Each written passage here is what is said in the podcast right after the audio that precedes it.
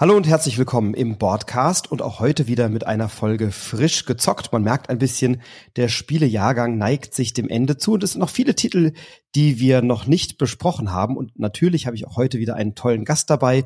Und wer dieser Gast ist und vor allem welche Spiele wir besprechen, das erfährst du natürlich, wenn du dran bleibst.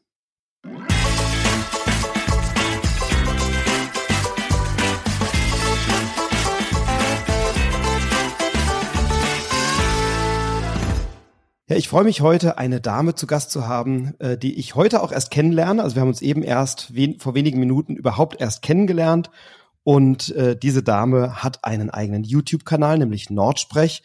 Sie ist häufig zu Gast auch in anderen Podcasts, jüngst auch im Pile of Happiness Podcast zum Beispiel, mit einer Orakelfolge zum Spiel des Jahres. Und sie schreibt für die Spielbox und die Spiel doch kommt aus dem Norden, nämlich aus Oldenburg. Und ich heiße Sie ganz herzlich willkommen. Schön, dass du da bist. Marie Pönisch, hallo. Hi, ich freue mich hier zu sein. Ja, tatsächlich, heute erst kennengelernt. Fast hätten wir uns ja vielleicht beim Orakeln kennengelernt, aber dazu sollte es dann doch nicht kommen. Ja, vielleicht können wir das kurz aufklären. Äh, nicht, dass wir hier für Verwerfungen sorgen. wir, wir, wir hatten ja, also du, du, hattest ja im letzten Jahr mit Jen und Tina vom, vom ganz tollen Podcast Pile of Happiness eine Orakelfolge gemeinsam mit dem Chris. Und der war jetzt bei mir zum Orakeln und das lag nicht daran, dass er keine Lust auf euch hatte oder dass ich ihn euch absichtlich ausgespannt hätte, sondern ich saß äh, vor einiger Zeit mit dem Nico Wagner bei einem Spieleabend zusammen und sagte ja, ich mache jetzt hier mit meinem Freund Stefan eine Orakelfolge, da dachte oh, da müsst ihr den Chris fragen, der kann ja bei uns im Brettagoge Podcast nicht mit orakeln. Ich habe gesagt, auch stimmt, hast du eigentlich recht, ist eine super Idee. Dann habe ich den Chris gefragt und der sagte, ja klar, kann ich gern machen. Dann müssen wir aber auch Marie fragen, die hat ja keinen eigenen Podcast und kein Forum. Und dann habe ich dich gefragt und du sagst, ach so, ich dachte, wir podcasten mit Chris beim Pile of Happiness. Und dann hatte ich ein ganz schlechtes Gewissen, ähm, dass ich euer Erfolgsquartett aus dem Vorjahr auseinandergerissen habe. Also sorry, das war nicht meine Absicht, euch da zu trennen. Ja, manchmal ist halt auch ein bisschen frischer Wind, bisschen äh, andere Zusammensetzung, ist ja auch ganz nett, habe ich mir gedacht. Ne? Eigentlich kenne ich Chris ja schon vom Jahr davor, als ich äh, kurzzeitig einen eigenen Podcast zusammen mit äh, Benny von der DPA hatte. Da hatten wir nämlich die Idee, Chris zu fragen. Das war quasi unsere Doppelpilotfolge damals und ähm, da haben wir dann zwei Folgen gemacht ähm, und danach dann halt mit Pile of Happiness, ja. Aber dieses Jahr hatten wir auch sehr viel Spaß in einer reinen Ladies-Runde mit äh, Jasmin von Abgewürfelt noch und ja, ich habe mir euren Podcast natürlich auch angehört. Ja, war eine tolle Folge äh, von euch Vieren. Also ich habe sie auch sehr gerne gehört und wir haben es ja dann als Doppelfolge gemacht. Eine bei uns, eine bei den Brettagogen und äh, auch eure Folge war sehr inspirierend. Bei einigen Sachen äh, hatten wir doch, lagen wir nah beieinander, bei einigen etwas weiter auseinander. Ich bin sehr gespannt, was die Jury dann herausfindet. Aber heute soll es ja gar nicht so sehr um das Spiel des Jahres oder das Kennerspiel gehen, sondern wir haben uns heute eine Auswahl von Spielen genommen, die, würde ich sagen, alle so im Bereich äh, Familienspiel weitestgehend liegen. Also wir haben jetzt keinen, du hast im Vorfeld gesagt, wir brauchen doch so einen richtig großen Krachertitel, hast du dir gewünscht. Und dann haben wir aber keinen gefunden, auf den wir uns hätten einigen können, der noch nicht besprochen war bei mir oder den wir beide jetzt ausreichend oft gespielt hätten. Ja, du hattest einfach schon zu viel abgefrühstückt. Das, äh, das war dann schon so.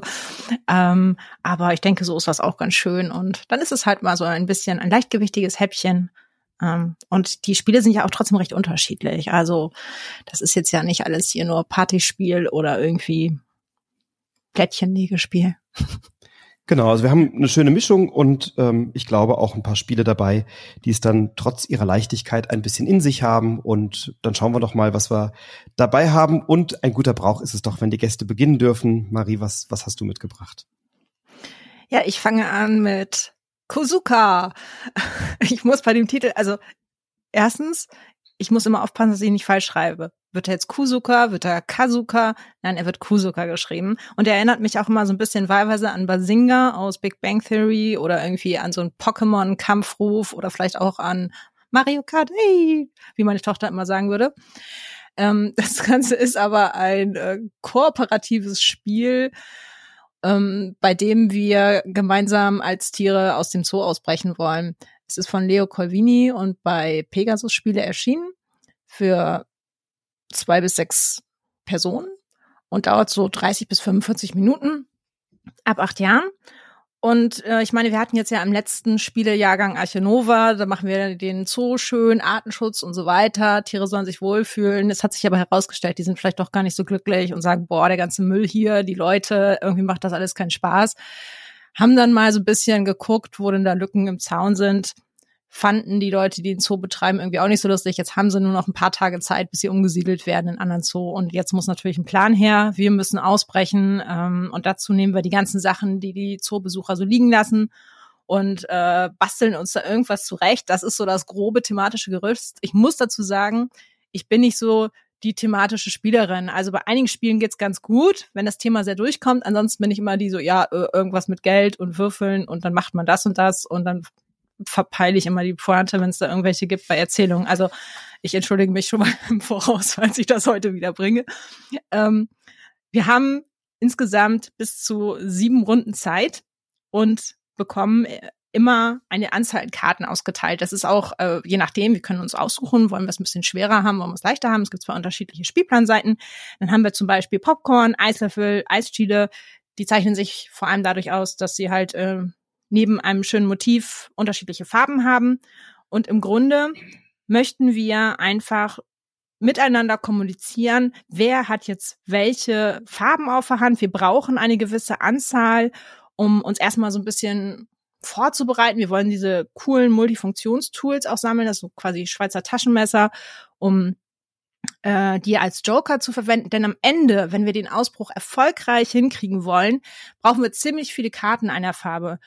Und das kann ganz schön eng werden. Das, deswegen wollen wir unbedingt diese Tools haben, ähm, damit wir zum Beispiel vielleicht doch auf zehn orange Karten kommen und den Ausbruch schaffen. Und da haben wir jetzt ein paar Runden zum Üben und da tasten wir uns so ran. Dann habe ich vielleicht irgendwie von vier Karten auf der Hand, sind vielleicht zwei orange, eine lilane, eine gelbe. Und dann möchte ich den anderen zeigen, was ich denn ähm, zur Verfügung stellen könnte. Und da gibt es dann so einen Plan mit so einem sich schlängelnden Weg und unterschiedlichen ähm, Farbfeldern, wo dann auch Zahlen draufstehen. Und ich habe ein Tier, zum Beispiel den Adler. Der hat auch eine eigene Spezialfähigkeit, aber da kann ich so kleine Adler-Token dann auf den Plan legen und äh, kann sagen, ja, okay, also ich habe wohl auf jeden Fall hier zwei orange Karten. Vielleicht schaffe ich sogar ganz am Anfang, dann, da steht dann vielleicht eine orange Eins dann lege ich das vielleicht gleich darauf. Dann geht der nächste vielleicht in den nächsten Bereich und sagt, na gut, also orange, ah, wird schwierig, aber grün kann ich bieten. Das sagt er natürlich nur, indem er seinen Token legt, weil das dürfen wir uns nicht gegenseitig erzählen. Also es wäre ein bisschen langweilig, wenn ich sage, ja, also ich habe zwei orange Karten, wer hat noch was? Okay, Chaka, auf geht's. Es ist also so ein bisschen, ich, äh, könnte jetzt sagen The Mind, aber ich habe The Mind nie gespielt. Ich habe nur The Mind Soulmates gespielt. Es ist so diese Art von Kommunikation, man muss sich aufeinander eingrooven und ähm, schaut dann einfach, dass auch jeder seine Tierfähigkeit gut, gut nutzt. Der Adler zum Beispiel kann einfach fragen, hier sag mal, hast du jetzt eigentlich mindestens drei orange Karten auf der Hand? Und dann antwortet derjenige ja oder vielleicht auch nein, wenn es nicht so gut läuft. Und die anderen wissen dann halt auch Bescheid. Und ich habe das jetzt in unterschiedlichen Runden gespielt, sowohl mit den krassen Expertenspielern als auch in der Familienrunde, wo auch meine achtjährige Tochter dabei war. Und ich finde, es ist durchaus knackig. Ich habe überraschend viel Spaß daran, weil eigentlich ist das nicht so meine Art von Spiel. Ich, es funktioniert unterschiedlich gut. Also manchmal denkst du, oh, was will das Spiel von mir? Lass mich in Ruhe. Ich habe da keinen Bock drauf. Und manchmal sage ich dann auch so, oh, interessant. Und das hier macht mir selbst, wenn wir verlieren, Spaß. Ähm, manchmal ist es nicht schaffbar dann zum Ende hin, wenn man vorher nicht optimal gespielt hat, weil einfach, ja, wenn man halt irgendwie elf lilane Karten braucht und die anderen sind nicht im Spiel, das hat man vorher gesehen und man hat nicht genügend Tools gesammelt, dann ist der Ausbruch halt aussichtslos, das ist dann schon so. Aber ansonsten, abgesehen von kleinen Details, ein sehr schönes Spiel und ich habe mir das erst vor einigen Wochen selbst gekauft, weil ich schon die letzten Monate gehört habe, dass das viele spielen, das irgendwie auch durchaus gut ankam und ich wollte mir einfach mal eine eigene Meinung dazu bilden. Du hast es auch gespielt, Frederik, oder? Ich habe es auch gespielt und zwar sehr oft und auch sehr gerne. Ähm, abgesehen von kleinen Details, über die wir gleich äh, sicherlich auch nochmal sprechen können. Ähm, was ich, was ich schön finde an diesem Spiel ist, dass wir als Gruppe eine Lernkurve miteinander haben und dass wir uns als Gruppe gegenseitig kennenlernen bei dem Spiel und unsere Spielweise kennenlernen. Also wir müssen erstmal rausfinden, welche Arten von Informationen helfen denn den anderen, jetzt das Spiel so zu lesen, wie ich es lese oder so zu verstehen, wie ich es verstehe. Dadurch, dass wir nicht miteinander sprechen dürfen, außer dass wir über, also dass wir sozusagen unsere Sonderfähigkeiten einsetzen dürfen, aber wir dürfen nicht über die Karten sprechen, die wir auf der Hand haben, wir dürfen nicht Fragen stellen oder sowas. Ähm, dadurch müssen wir ein gemeinsames Verständnis entwickeln, das Spiel auf die gleiche Weise lesen oder zumindest verstehen, wie sieht es denn mein Gegenüber.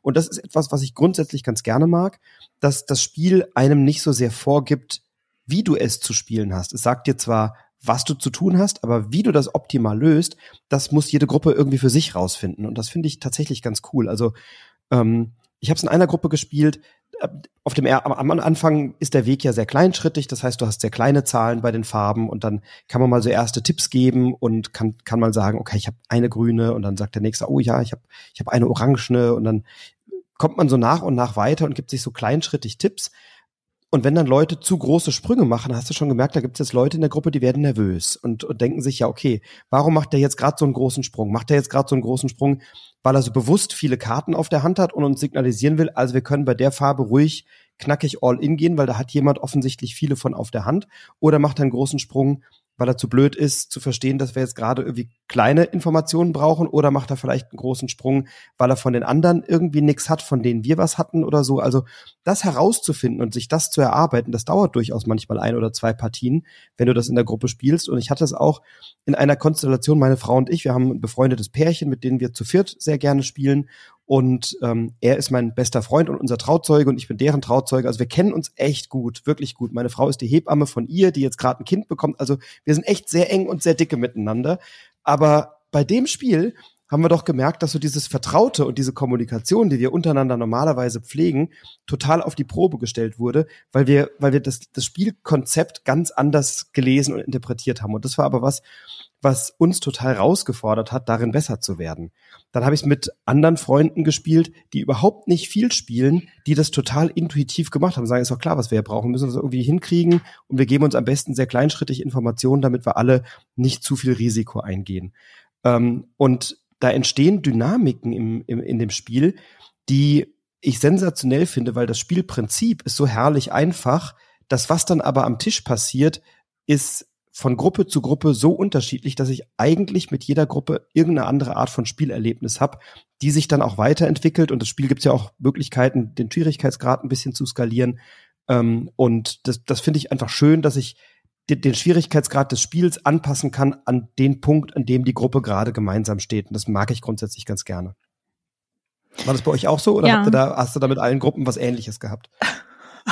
Also meine erste Partie äh, da hatte ich mir vorher die Anleitung durchgelesen und das war halt eine Expertenspielergruppe. Und ähm, da habe ich sehr gemerkt, dass zwar alle gleich erstmal groß am Tönen war, komischerweise gerade die Herrin am Tisch gleich mal so, wir machen höchsten Schwierigkeitsgrad hier gleich, ne, gib ihm. Ich so, nee, komm, lass mal lieber so ein bisschen was Mittleres, weil man muss da auch erstmal etwas reinkommen, da bin ich mir sicher ja, dann äh, haben wir halt diese ähm, mittlere Stufe, also ich weiß gar nicht mehr, jetzt geht das wieder los. Das waren diese Erfahrungsstufen, hießen die, glaube ich, ne? Also, dass man nicht ganz so viele Punkte braucht, um die nächste Erfahrungsstufe freizuschalten. Das heißt, dass man mehr Karten sieht, dass sie ausliegen und dann auch mehr Karten unter den Leuten verteilen kann. Das heißt, die Chance wird halt höher, ähm, dass man viele Karten einer Farbe hat und auch ähm, ja, man hat natürlich auch Interesse dran, dann zu sagen, hier, wir machen eine Punktlandung, damit man dieses Tool kriegt.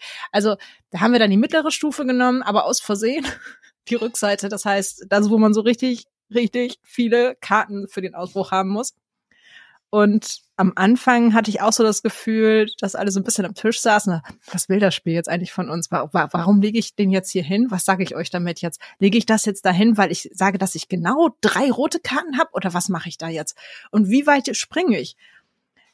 das war auch in der Gruppe der Fall. Und äh, deswegen glaube ich, das Spiel braucht echt erstmal so, ja, man muss erstmal so ein bisschen, ähm, so ein bisschen Starter, so wie beim Grill anschmeißen und sagen, erstmal warm werden, gucken, was äh, passiert hier.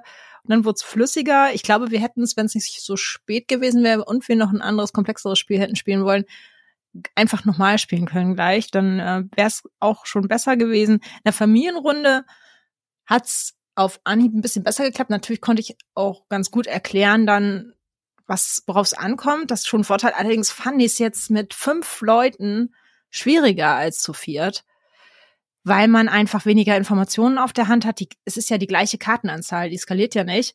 Jeder hat also weniger Karten und muss damit irgendwie arbeiten und dann dann abzuschätzen, ob das überhaupt hinhauen könnte, weil manchmal ist es ja so dieser eine Moment, wo jemand eine wichtige Info nicht rausgibt oder nicht rausgeben kann. Ähm, und man dann da steht und denkt, so, reicht das, reicht das nicht? Oder irgendjemand hat dann gleich gesagt, oh, ich mache jetzt Schluss hier in dieser Runde, das, das passt schon. Und dann alle so, nein, dann hat man dieses Tool nicht gekriegt und dann hat es am Ende mit dem Ausbruch auch nicht geklappt. Also das ist ja, schon ich habe eine ganz ähnliche Reise gemacht. Wir waren auch eben äh, in der ersten Partie waren wir waren Nico, Stefan und ich, also drei durchaus erfahrene Spieler und wir haben gesagt, ja, komm, mach mal gleich mal ein bisschen schwieriger und so. Ne? Dann haben wir es gleich beim ersten Mal überhaupt nicht gepackt. Und dann haben wir auch gesagt, okay, dann müssen wir es jetzt mal ein bisschen runterskalieren. Und dann haben wir es irgendwie am dritten oder vierten Tag gepackt. Da haben irgendwie alle sieben Sonnen vom Himmel geknallt. Und da dachte ich, naja, gut, irgendwie ist aber doch ein bisschen trivial. In der nächsten Runde waren wir dann zu viert und mein Freund Florian dann auch gleich, ja, nee, komm, also sorry, wir spielen so schwierige Spiele das ist ja so ein Familien, das kriegen wir doch locker hin, das machen wir schön die schwierigste Stufe zu viert. Ne?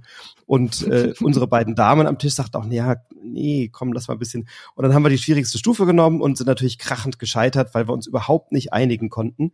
Das Spiel ist ja so, so aufgebaut, dass die immer gleiche Anzahl, wie du sagtest, auf die Anzahl der Spielenden verteilt wird. Und ja klar, wenn du es zu zweit spielst, haben halt zwei Leute jeweils, glaube ich, zehn Karten oder so auf der Hand. Wenn du es zu viert spielst, hat halt jeder nur fünf Karten auf der Hand am Anfang. Und dadurch musst du natürlich mit den Informationen ganz anders haushalten. Und das Spiel auf dem, auf dem Weg sind ja ab einem gewissen Punkt, so etwa ab dem ersten Drittel oder halb der Mitte, sind dann so Sterne aufgedruckt. Also wenn man es ab zu diesem Punkt schafft, dann kriegt man eben so Sterne als Belohnung, die einem dann äh, für die folgenden Runden Vorteile freischalten, dass du dann mehr Karten bekommst oder dass dann eben Karten auch offen aufgedeckt werden, sodass also die Gesamtsumme der Informationen, die zur Verfügung stehen, steigt. Und deswegen brauchst du auch oft bis zu diesen sieben Tagen, also sieben Tage ergo sieben Runden. Und nach jeder Runde kannst du eben dann ein paar Sterne als Belohnung sammeln, die dir dann neue Informationen zur Verfügung stellen. Und wir haben das nicht gepackt, da in den ersten zwei oder drei Runden diese Sterne zu sammeln. Und dann wird's halt hinten raus echt knackig. Das heißt, du, du solltest die ersten ein, zwei Runden ein bisschen auf Nummer sicher spielen und dir mal ein paar Sterne holen, um vielleicht mal eine oder zwei Karten mehr zu kriegen um dann hinten raus einen Vorteil zu haben, sonst kannst du es fast nicht mehr packen. Und das ist etwas, was ich bei Spielen mag, auch herauszufinden, bis zu welchem Punkt gehe ich ein bisschen Risiko, ab welchem Punkt muss ich vielleicht ein bisschen mehr Nummer sicher spielen oder so. Und dieses Austarieren dessen, was das Spiel gerade braucht, und das ist vielleicht von Runde zu Runde etwas anderes, sowas mag ich gerne. Da ist also keine Partie wie die andere und es gibt auch nicht so ein Schema F, wo du sagst, naja, das ist immer irgendwie gleich, weil die Karten sind immer anders verteilt, die Interpretation ist immer ein bisschen anders. Ähm, und deswegen werde ich diesem Spiel auch nicht so richtig überdrüssig momentan. Was ich vielleicht auch noch mal dazu erzählen sollte, fällt mir gerade auf. Ich habe noch gar nicht erwähnt, als ich das Spiel eingangs äh, ein bisschen beschrieben habe, dass wenn man dann sagt, okay, jetzt beenden wir diese ja diesen Ausbruchsversuch quasi, jetzt ähm, machen wir erstmal Schluss. Ähm, und man weiß ja, man ist dann noch nicht hier hinten im weißen Bereich, sondern man will erstmal seine Erfahrungen sammeln, um sich vorzubereiten. Dann ist ja zum Beispiel, wenn ich jetzt, äh, der letzte Stein liegt dann auf der grünen 6 zum Beispiel, dann sollte man halt auch mindestens sechs Karten haben in grün. Und wie gesagt, wenn man genau sechs schafft, dann kriegt man auch dieses coole Multifunktionstool. Das ist halt manchmal gar nicht so einfach, wenn, gerade wenn da so unterschiedliche Temperamente am Tisch sitzen. Die einen übervorsichtig, die anderen einfach so, gib ihm. Und äh, ja, ich find's auch interessant. Also ich hätte das gar nicht gedacht, dass mich das so catcht. Ich dachte so, ja, probieren wir mal aus, so zwei Runden, drei Runden vielleicht und dann hast du wahrscheinlich eh genug. Aber ich glaube, das bleibt das Spiel. Und trotz Kritikpunkten, also ich finde es ja nach wie vor, also ich bin ja Linkshänderin, fächere andersrum auf. Und das finde ich ein bisschen schade, dass man da, ja, also man kann es erkennen, die Karten haben jetzt ja sonst keine wichtigen Infos. Ähm, dass das dann äh, lila, ich bin jetzt nicht irgendwie farbfehlsichtig oder so, lila ist lila, blau ist blau, okay. Aber dafür hätte man eigentlich dann auch die Symbole irgendwie so, man hätte es irgendwie neutraler gestalten können, dass sie nicht nur in einer Ecke sind. Und was ich auch ein bisschen übertrieben finde, ist dieser riesig große Spielplan, dieser bunte. Da habe ich manchmal meine Token von dem Adler, ich habe Adler oft gespielt tatsächlich, ähm, nicht wiedergefunden, ähm, weil das einfach so ein bisschen sehr überladen ist. Ich bin ja mal ein großer Fan von, ja, es muss ja nicht gleich Form follows Function sein, aber dass sich das Spiel so weit zurücknimmt, wie es der Übersicht hilft. Und äh, in dem Fall wäre etwas weniger, glaube ich, mehr gewesen. Ja, da, also da, da möchte ich unbedingt das unterstreichen. Also ich bin kein Linkshänder, aber ich kann nachvollziehen, dass das nervig ist, weil das ja eine Thematik ist, die schon jetzt doch ein paar Jahrzehnte bekannt ist, dass das bei Spielen vorteilhaft ist, wenn man da vielleicht nicht nur auf die Farbfehlsichtigkeit achtet. Das hat ja auch Sea Salt and Paper toll gemacht mit der Symbolik, aber auch da ist eine Riesenkarte. Äh, super schöne Motive, aber auch eben nur für diejenigen, die von der rechten Hand her auffächern. Und das ist bei Kosuka halt eben auch so, das kann ich total nachvollziehen, dass du das sagst, auch wenn ich diese Problematik selber nicht habe. Ich habe aber die Problematik mit dem Spielplan. Äh, und ich habe mir mal angeschaut, wer der Illustrator ist. Das ist Bartolomiej Kordowski oder Korwowski, so heißt er, glaube ich. Das ist ein polnischer Illustrator oder Grafiker. Und der hat äh, ein paar sehr bekannte Spiele gemacht. Also der hat die Chroniken von Avel illustriert, der hat Kitchen Rush illustriert, und zwar in beiden Editionen. Ähm, der hat Black Hole Buccaneers jetzt relativ neu bei Pegasus auch erschienen, illustriert. Das heißt, das ist jetzt kein Anfänger. Und bei diesem Spielplan habe ich mir die Frage gestellt, was macht eigentlich der Grafiker beruflich? Denn du hast bunte Farbkleckse auf dem Spielfeld, die natürlich korrespondieren mit den Farben der Karten. Dann hast du aber farbige, sehr kleine Holztoken, und wenn du die da drauflegst, dann übersiehst du die jedes Mal beim Zusammenräumen des Spielplans oder der Token, wenn du die abräumst, übersiehst du jedes Mal, ach ja, da lag auch noch einer, dann purzelt der auf dem Boden, wenn du den Spielplan hochhebst oder dann liegt noch einer aus der Vorrunde da und so. Und immer wenn du so einen Token drauflegst, dann legst du den in die Mitte und in der Mitte ist halt die Zahl abgedruckt, die vorgibt, wie viele Karten von dieser Farbe wird gebraucht. Und es passiert in jeder Runde, ich lege meinen Token dahin und der nächste schiebt dann erstmal den Token wieder von dieser Zahl runter an den Rand. Ja. Und ich denke mir, das wäre ja. doch kein Problem gewesen, die Zahl in irgendeine kleine Bubble oder in irgendeinen Punkt oder so über diesen Farbklecks zu machen oder nebendran oder den Farbklecks nebendran oder ein kleines Feld, wo man den Token reinlegt. Also das so zu gestalten, dass ein ohnehin sehr voll, voll überladendes und sehr farbenfrohes und quietschiges Gemälde oder Spielbrett, was so aussieht wie so ein Gemälde, wo irgendwie so zehn Farbeimer drauf ausgeschüttet worden sind, dass du da einfach mal ein paar Felder machst, die besser strukturiert sind. Also das hat mich wirklich ähm, geärgert und das passiert mir jedes Mal aufs Neue. Ich habe das Spiel ja schon echt oft gespielt und jedes Mal denke ich auf so, ah ja, richtig, das muss an die Seite legen. Und ähm, ich, ich glaube, das hätte man durchaus etwas cleaner und etwas übersichtlicher gestalten können. Ja, ich denke auch, es muss ja nicht gleich irgendwie so die Optik von Ian O'Toole oder sowas sein, aber so ganz bisschen hätte es schon geholfen, wenn, wenn einfach gesagt hätte, ja, okay, da Hauptsache man erkennt die Sachen und das andere muss so ein bisschen drumherum gestaltet werden. Absolut. Und, und was ich auch ähm, zum Teil etwas uneindeutig finde, ist die Anleitung. Ähm, da habe ich auch tatsächlich ein paar Kritikpunkte. Also eines ist ja relativ bekannt, das wurde auch schon sehr oft zitiert und erwähnt. Das hat der Harald Schrappers ja aufgebracht, dass er sagt, nein, in der Anleitung steht ja gar nicht drin, dass man die Tiere nach der ersten Runde oder nach jeder Runde wieder abräumt. Das heißt, da gibt es einige Leute, die haben die ersten Partien so gespielt, dass man die Tiere auf dem Feld der Vorrunde hat liegen lassen.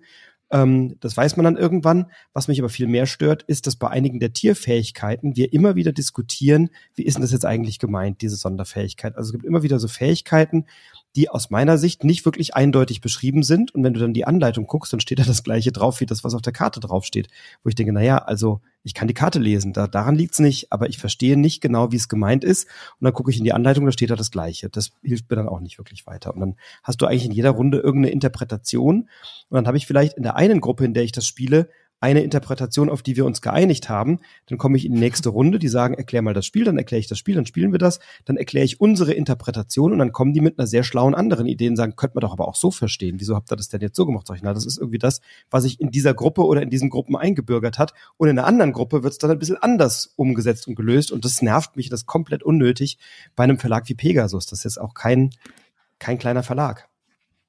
Das stimmt. Ich meine, ich glaube, diese Interpretationsgeschichte mit den Karten, das ist auch so ein ganz bisschen ein Problem von Leuten, die viel spielen, weil man dann manchmal so sehr, ja, da, da, muss doch was in der Regel stehen. Also man, man wird ja gut darin, solche ähm, Randgeschichten zu finden oder irgendwas, wo was uneindeutig ist. Ich kenne das von mir selber auch. Ähm, Leuten, die weniger spielen, geht das dann oft eher bei, ich habe es neulich bei Wizard mitgekriegt, mein Gott, haben die sich in die Haare bekommen, weil jeder da seine eigenen Hausregeln hatte und erst hieß es ja mal eben schnell Wizard spielen und dann haben sie diskutiert, was erlaubt ist. Da ist es dann auch so, aber das sind halt eher so diese Klassiker, sage ich mal, die dann häufig auf den Tisch kommen. Hier würde wahrscheinlich eine Runde mit äh, Gelegenheitsspielern, äh, Spielerinnen irgendwie einfach irgendwie denken, ja, das machen wir so und dann so ist das gemeint. Ende. Vermutlich. Aber ich glaube, wir können zusammenfassen, trotz der Kritikpunkte, oder hast du noch einen, den wir noch nicht nee, adressiert nee, haben? Nee, ich bin durch mit Kritisieren. Sehr, also sehr das genau, dann, äh, ist ja auch nur kleine der, eigentlich. Genau, trotz der genannten Kritikpunkte ein Spiel, was wir, glaube ich, beide gut empfehlen können, was äh, viel Spaß macht für Spielerinnen und Spieler, die sowas wie Bluff oder The Mind mögen, wo man ein bisschen rausfinden muss, was können wir denn als Gruppe gemeinschaftlich zum Ergebnis beitragen, eine Lernkurve hinlegen, sich schweigend auch verstehen, also ein schönes Familienspiel, was auch Expertinnen und Experten durchaus vor kleine Herausforderungen stellt. Sehr schön. Ähm, du hast eben gesagt, das ist eigentlich nicht so meine Art von Spiel. Jetzt bist du hier zum ersten Mal im Broadcast mit dabei. Was ist denn deine Art von Spiel? Was spielst du denn gerne? Was ist, was ist so, was sind so die Spiele, die man dir immer vorsetzen kann und du bist nachts um vier hellwach und spielst mit? Oha. Äh, also ähm, ganz unterschiedliches eigentlich. Ähm, Arche Nova liebe ich, seit es erschienen ist. Ich mag aber auch sowas wie Cascadia oder Azul, also so abstraktere Geschichten. Ähm, ich bin auch durchaus so, so kleine Kartenspiele. Du hast eben schon Sea and Paper, also da bin ich ja auch schockverliebt. ähm, sowas mag ich gerne. Also eigentlich ziemlich viel so quer durch die Bank. Nur so diese kooperativen, ich höre, was du denkst, Spiele vielleicht so ein bisschen manchmal Area Control ist nicht so meins. okay, cool. Dann, dann ist ja vielleicht das nächste Spiel etwas für dich, ähm, möglicherweise. Schauen wir mal. Du hast eben so nett gesagt, na, du bist nicht so die thematische Spielerin, du bist eher so sehr funktional unterwegs, wenn es darum geht, Spiele zu beschreiben. Das ist bei dem Stefan, hallo lieber Stefan, liebe Grüße, ich weiß, du hörst das. Äh, bei dem ist das auch so. Ich sage dann immer, komm, lass mal den Flavortext vorlesen. Ich will doch wissen, worum es geht. Und er oh, das hält doch immer auf. an und sagt äh, Siegpunkte oder so. und ich will doch wenigstens wissen, was man. Aber gut, also bitte, beim nächsten Spiel kommen wir ohne das Thema nicht aus. Da steht das Thema nämlich sehr im Vordergrund. Ich möchte nämlich ganz gerne sprechen über ein Spiel, was jetzt im Kosmos Verlag erschienen ist, Anfang des Jahres von Johannes Krenner und Markus Slavicek, die ja auch für Challengers verantwortlich zeichnen. Und äh, bei Cosmos ist erschienen Noobs im Weltraum. Und ich habe Noobs im Weltraum tatsächlich auch schon mal empfohlen als Spiel in meiner Rubrik Sonntagsfrühstück, nämlich im Sonntagsfrühstück Nummer 25. Das ist die Folge 70 des Podcasts, aber ich habe es eben noch nie besprochen und auch keine andere Meinung zu diesem Spiel eingeholt und das möchte ich gerne heute tun. Bei Noobs im Space ist es so, dass wir verschiedene Karten auf der Hand haben. Von Runde zu Runde werden verschiedene Karten ausgeteilt. Auf der Rückseite der Karte ist sehr eindeutig zu erkennen, welche Karten du für welche Runde brauchst. Na, und wir sind eben Noobs im Weltraum. Also wir sind die Anfänger, wir sind die Rekruten, wir sind die Deppen, wir haben keine Ahnung, wie man so eine Rakete fliegt oder wie man so ein Raumschiff steuert. Und wir lernen das nach und nach und wir sind so ein bisschen wie der Fähnrich bei Star Trek, der jetzt alles nach und nach lernen muss, was es eben braucht, um im Weltraum zu bestehen und zu überleben. Und das heißt natürlich, die Monitore zu lesen, die Konsolen zu bedienen, die Toilette zu säubern, also alle möglichen Dinge, die anfallen können, wenn du mit einem Raumschiff starten willst. Und das ist tatsächlich so aufgebaut, dass du auch in so einem kleinen Heftchen, in so einer Anleitung immer so eine Viertelseite oder halbe Seite Text hast. Du hast am Anfang so einen kleinen Einführungstext. Und dann geht's auch direkt los, denn das Spiel hat etwas, was ich sehr gerne mag, nämlich ein Sofort-Losspiel-Tutorial. Du kriegst acht Karten ausgeteilt und diese acht Karten bringen dir dann bei, wie das Spielprinzip funktioniert.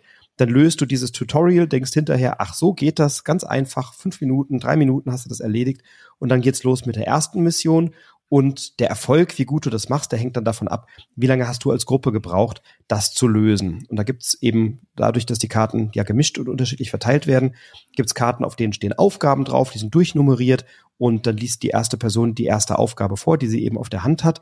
Man darf sich nämlich die Karten nicht zeigen. Man darf sehr wohl drüber sprechen, was darauf abgebildet ist oder was wir sehen. Man darf sich aber die Karten nicht zeigen und die Person, die die Aufgabe eins hat, liest die dann vor. Und dann steht da auch so ein bisschen drauf, was wir für Karten brauchen. Da brauchen wir vielleicht unterschiedliche Hebel mit großen oder kleinen Schaltknöpfen oder in verschiedenen Farben. Oder wir müssen Monitore finden mit gemeinsamen Merkmalen, aber es gibt verschiedene Monitore, die wir auf der Hand haben. Da müssen wir darüber sprechen, was auf den Monitoren abgebildet sind, äh, abgebildet ist. Also es ist ein Kommunikationsspiel, das nur dadurch funktioniert, dass wir gemeinsam arbeiten, dass wir gemeinschaftlich arbeiten und wir haben wenige Minuten Zeit, diese Aufgabe zu lösen dann lösen wir die, indem wir die benötigten, für die Aufgaben benötigten Karten am Ende auf dem Tisch liegen haben und dann blättern wir in der Anleitung um und schauen, ob die Karten, die wir ausgelegt haben und so wie wir sie ausgelegt haben, ob das Spiel das auch genau so gemeint hat und dann äh, schauen wir eben, ob diese Abbildung miteinander übereinstimmt. Und wenn nicht, gibt es drei Minuten pro Fehler draufgerechnet. Dann können wir anhand einer Zeittabelle ablesen, wie gut wir das gemacht haben und wie zufrieden äh, diejenigen sind, die uns da als Rekruten ausbilden bei Noobs im Space. Und es gibt insgesamt acht verschiedene Missionen, die von Mal zu Mal auch deut deutlich schwieriger werden. So die ersten ein, zwei Missionen, da denkt man erstmal, ja Gott, das ist ja alles hier keine große Herausforderung, das ist ja ganz, äh, ganz easy peasy. Und dann so ab der dritten, vierten Mission wird es dann durchaus anspruchsvoller und schwieriger und da musst du dich wirklich miteinander sehr intensiv auseinandersetzen, sehr intensiv austauschen, ausführlich drüber sprechen, ähm, darfst dir auch keine Flüchtigkeitsfehler erlauben, weil das Spiel setzt sich natürlich ein bisschen unter Stress, weil die Zeit nebenbei mitläuft. Ähm, und du hast als Gruppe bist du da, kannst du nicht anders als all in gehen. Also alle sind involviert und alle müssen und wollen mitmischen, um ein möglichst gutes Ergebnis hinzukriegen. Ähm, ja, das erstmal so grob die Beschreibung. Wie hast du es erlebt? Du hast, glaube ich, auch alle acht Missionen durchgespielt und äh, das könnte ja ein Hinweis darauf sein, dass es dir Spaß gemacht hat. Ja, ich habe es teilweise sogar zweimal mitgespielt, also äh, insofern intensiv genossen. Meine erste Runde war erst eine Viererrunde und hat sich dann sogar auf eine Fünferrunde erweitert. Das war nämlich ein öffentlicher Spieleabend, wo ich das spontan ausgepackt habe, als es, als ich es gerade in der Hand gehalten habe. Und ich war sehr fasziniert, also wie das gleich alle in den Bann gezogen haben. Also es waren ja zwei von dann fünf Leuten, die überhaupt häufiger spielen, also jemand anders und ich. Und die anderen waren alle so Gelegenheitsspielende. Und äh, wir haben dann einfach auch mit dem Tutorial richtig angefangen, haben gesagt, ja gut, Anleitung habe ich nicht gelesen, jetzt äh, bauen wir das hier mal auf und gucken, was passiert. Und das hat wunderbar geklappt. Also schon nach der, also an dem Abend haben wir, glaube ich, äh, fünf Missionen geschafft.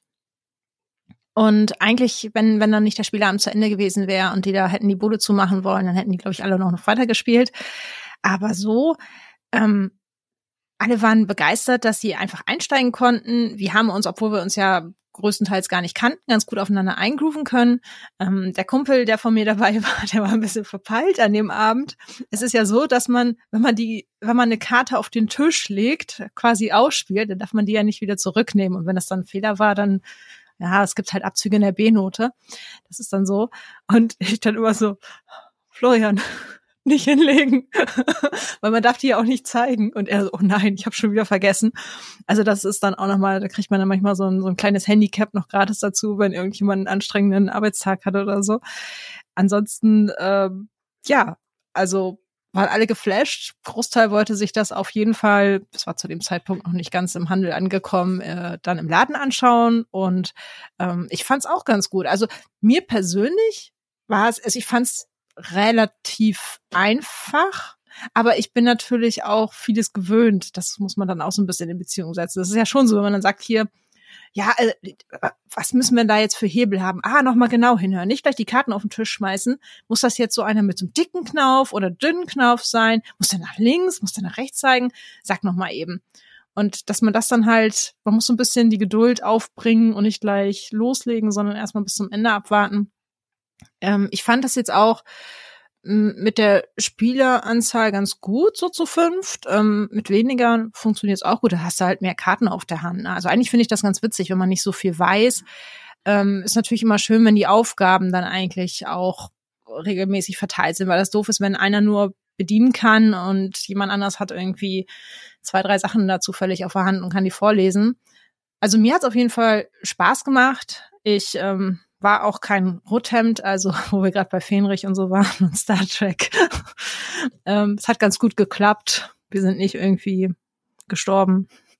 Ähm, ja, aber zum Flavortext muss ich auch nochmal sagen, also das ist doch auch, manchmal gehört es ja dazu, so bei storygetriebenen Spielen, so, aber sonst bin ich auch so der Typ hier bei Videospielen, Dialog erstmal weiterklicken, braucht man nicht. Ich will wieder Action. also wird vollkommen überbewertet. Ja, hier kommt man nicht ganz ohne aus. Ne? Also ein bisschen Flavortext brauchst du oder ein bisschen Storytext ja. auf jeden Fall.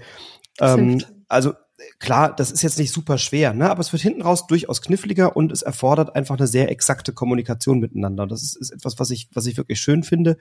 Und es gibt noch zwei Sachen, die mir gut gefallen. Zum einen sind die Aufgaben sehr unterschiedlich. Also es gibt zum Beispiel Aufgaben, da musst du sehr genau beschreiben können oder beobachten können.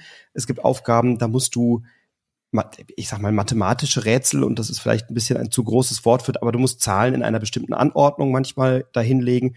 Und in jeder Runde war immer jemand, dass jemand sagt, oh, ich kann sowas gut, soll ich das gerade eben machen? Oder dann fängst du ein bisschen an zu diskutieren. Und es gibt auch immer Leute, die sagen, das ist nicht so meins und die machen daneben vielleicht eine andere Aufgabe. Das heißt, es werden unterschiedliche Stärken an diesem Tisch kann man einbringen und, und, und kann sich da durchaus einbringen. Und es gibt bei diesem Spiel so gut wie keine Alpha-Spieler oder Spielerinnen-Problematik, weil wir es eben nur kooperativ lösen können. Und dadurch, dass jeder oder jede von uns eine Anzahl Karten auf der Hand hat, auf die es eben ankommt, kann nicht jemand definieren oder dominieren, wie oft bei kooperativen Spielen. Da komm, wir machen jetzt das und dann folgen alle, sondern es kommt wirklich darauf an, dass man jedem und jeder genau zuhört und sagt, was hast du da auf der Hand? Wie sieht es aus? Wie ist das?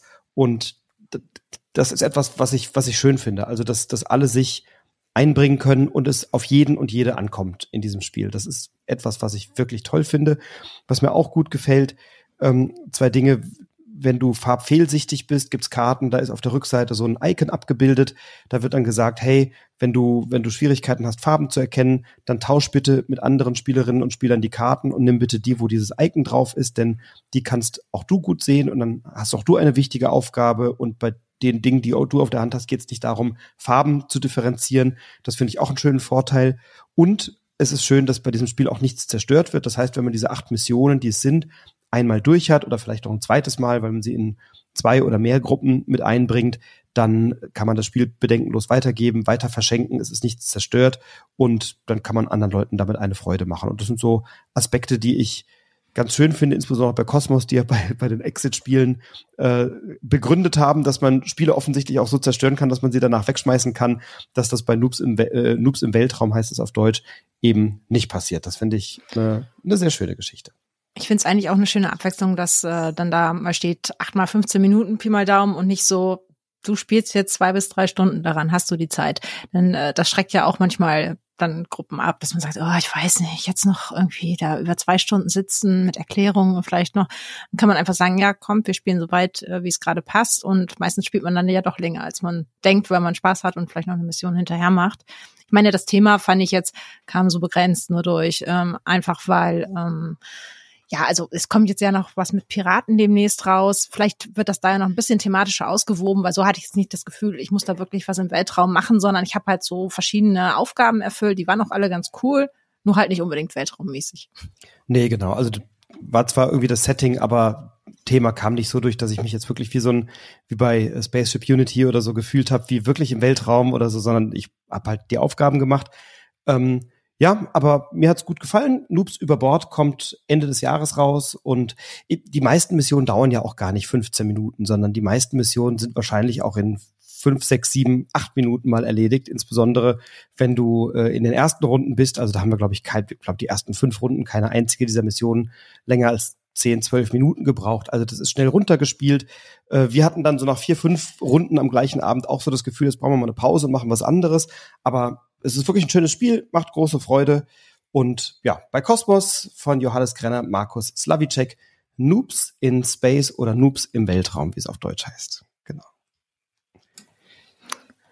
Ja, kommen wir zum nächsten Spiel. Sag mal, wie viele Tassen Kaffee und oder Tee hast du denn heute schon getrunken? Fünf. Fünf, okay. Drei Kaffee, zwei Tee. Ja, ich äh, komme auf vier ordentliche Kaffeetassen, aber starker Kaffee, also eher so die Chuck Norris-Variante. ähm, ja, ich äh, frage natürlich jetzt nicht ganz ohne Hintergedanken. Das nächste Spiel ist nämlich Fun Facts, auf das ich jetzt äh, kommen möchte. Das ist von Caspar Lapp und für vier bis acht Personen ab einem Alter von acht Jahren. Und das war jetzt ein, äh, eine Frage, die ich aus dem Spiel vorgelesen habe. Hier, hab, hier geht es nämlich darum, dass man insgesamt acht Fragenkärtchen bearbeitet, klingt jetzt so nach Arbeit, aber ja, durchgeht. Und wir möchten eigentlich äh, zusammen dann auch die Punkte bekommen. Es ist also wieder ein kooperatives Spiel. Wir haben heute viele kooperative Spiele. Irgendwie. Wahnsinn, ne? Ähm, die ersten drei schon? Ja, ja, ganz ordentlich. Ähm, und dann ist es halt so, einer liest die Frage vor oder eine und äh, ordnet sich dann selbst ein. Also hier hätte ich jetzt dann zum Beispiel auf meinen persönlichen Kunststoff, ja, Pfeil, weiß nicht, wie man das nennen kann, hätte ich dann so die Anzahl, Plastiktafel. genau, vier mit meinem abwischbaren Stift draufgeschrieben. und hätte den dann umgedreht äh, abgelegt. Da steht dann auf der Rückseite halt nur Marie. So, und die nächste Person in der Runde, die hat natürlich auch eine Meinung, wie viel Kaffee oder Tee sie heute getrunken hat und sagt, ja, also ich glaube, ganz so Kaffee-Junkie wie Marie bin ich nicht. Die ist ja sowieso eigentlich Langschläferin, wenn die unter der Woche dann so früh aufstehen muss und ha, jetzt ist schon Mittwoch. Ja, ich sortiere mich mal darunter ein. Und das machen dann alle. Und wenn man dann selber nochmal dran ist, dann kann man das nochmal so ganz bisschen korrigieren und kann sagen, ja gut, also ich glaube, da haben die sich vertan. Also so viel Kaffee trinke ich jetzt ja auch nicht. Ich sortiere mich mal lieber ein bisschen in der Mitte da ein. Ähm, das ist im Grunde das Prinzip. Da gibt's halt einmal Fragen, wo man so quasi Freitext eine Zahl einträgt und dann aber auch so 0 bis 100 Fragen. Ähm, zum Beispiel, wie mürrisch wirst du, wenn du Hunger hast, in Prozent? Das ist natürlich also sag mal, ich sag mal so, da würden mich die Leute auf jeden Fall, also das, das führt dann zu Gesprächen, denn ich fürchte, da müsste ich eine ziemlich hohe Prozentzahl eintragen, weil ich, wenn, wenn der Hunger sehr groß wird, dann bin ich nicht mehr, ich, du bist nicht du, wenn du Hunger hast, war doch mal die Werbung. Also dann ähm, hat auch mein Umfeld Interesse, dass ich was in den Magen kriege. Ich kann mich zwar beherrschen, aber es ist nicht mehr wirklich feierlich. Das sorgt auf jeden Fall für Gesprächsstoff, für Challenges, denn es gibt auch manchmal Sachen so, wie viele Liegestütz kannst du am Stück? Die muss man dann natürlich auch erstmal beweisen. Ne? Proof äh, of Concept ist es nicht. Ich bin, ich hatte heute eine englischsprachige Schulung. Ich bin auch so ein bisschen in einer anderen Sprache, fürchte ich. Ähm, das ist auf jeden Fall ein äh, sehr unterhaltsames Partyspiel, was erstaunlicherweise auch gerade teilweise in Runden, wo sich die Leute gar nicht so gut kennen, sehr gut funktioniert. Also es gibt zwar immer mal so Fragen dazwischen, wo man sagt, ah, hm, die überspringen wir jetzt vielleicht mal. Denn ich meine, wie viele Freunde ich jetzt auf Facebook habe, das interessiert wirklich keine Sau. Facebook ist ja eh, naja, ähm, das ist jetzt nicht spannend. Lass mal die nächste Frage nehmen.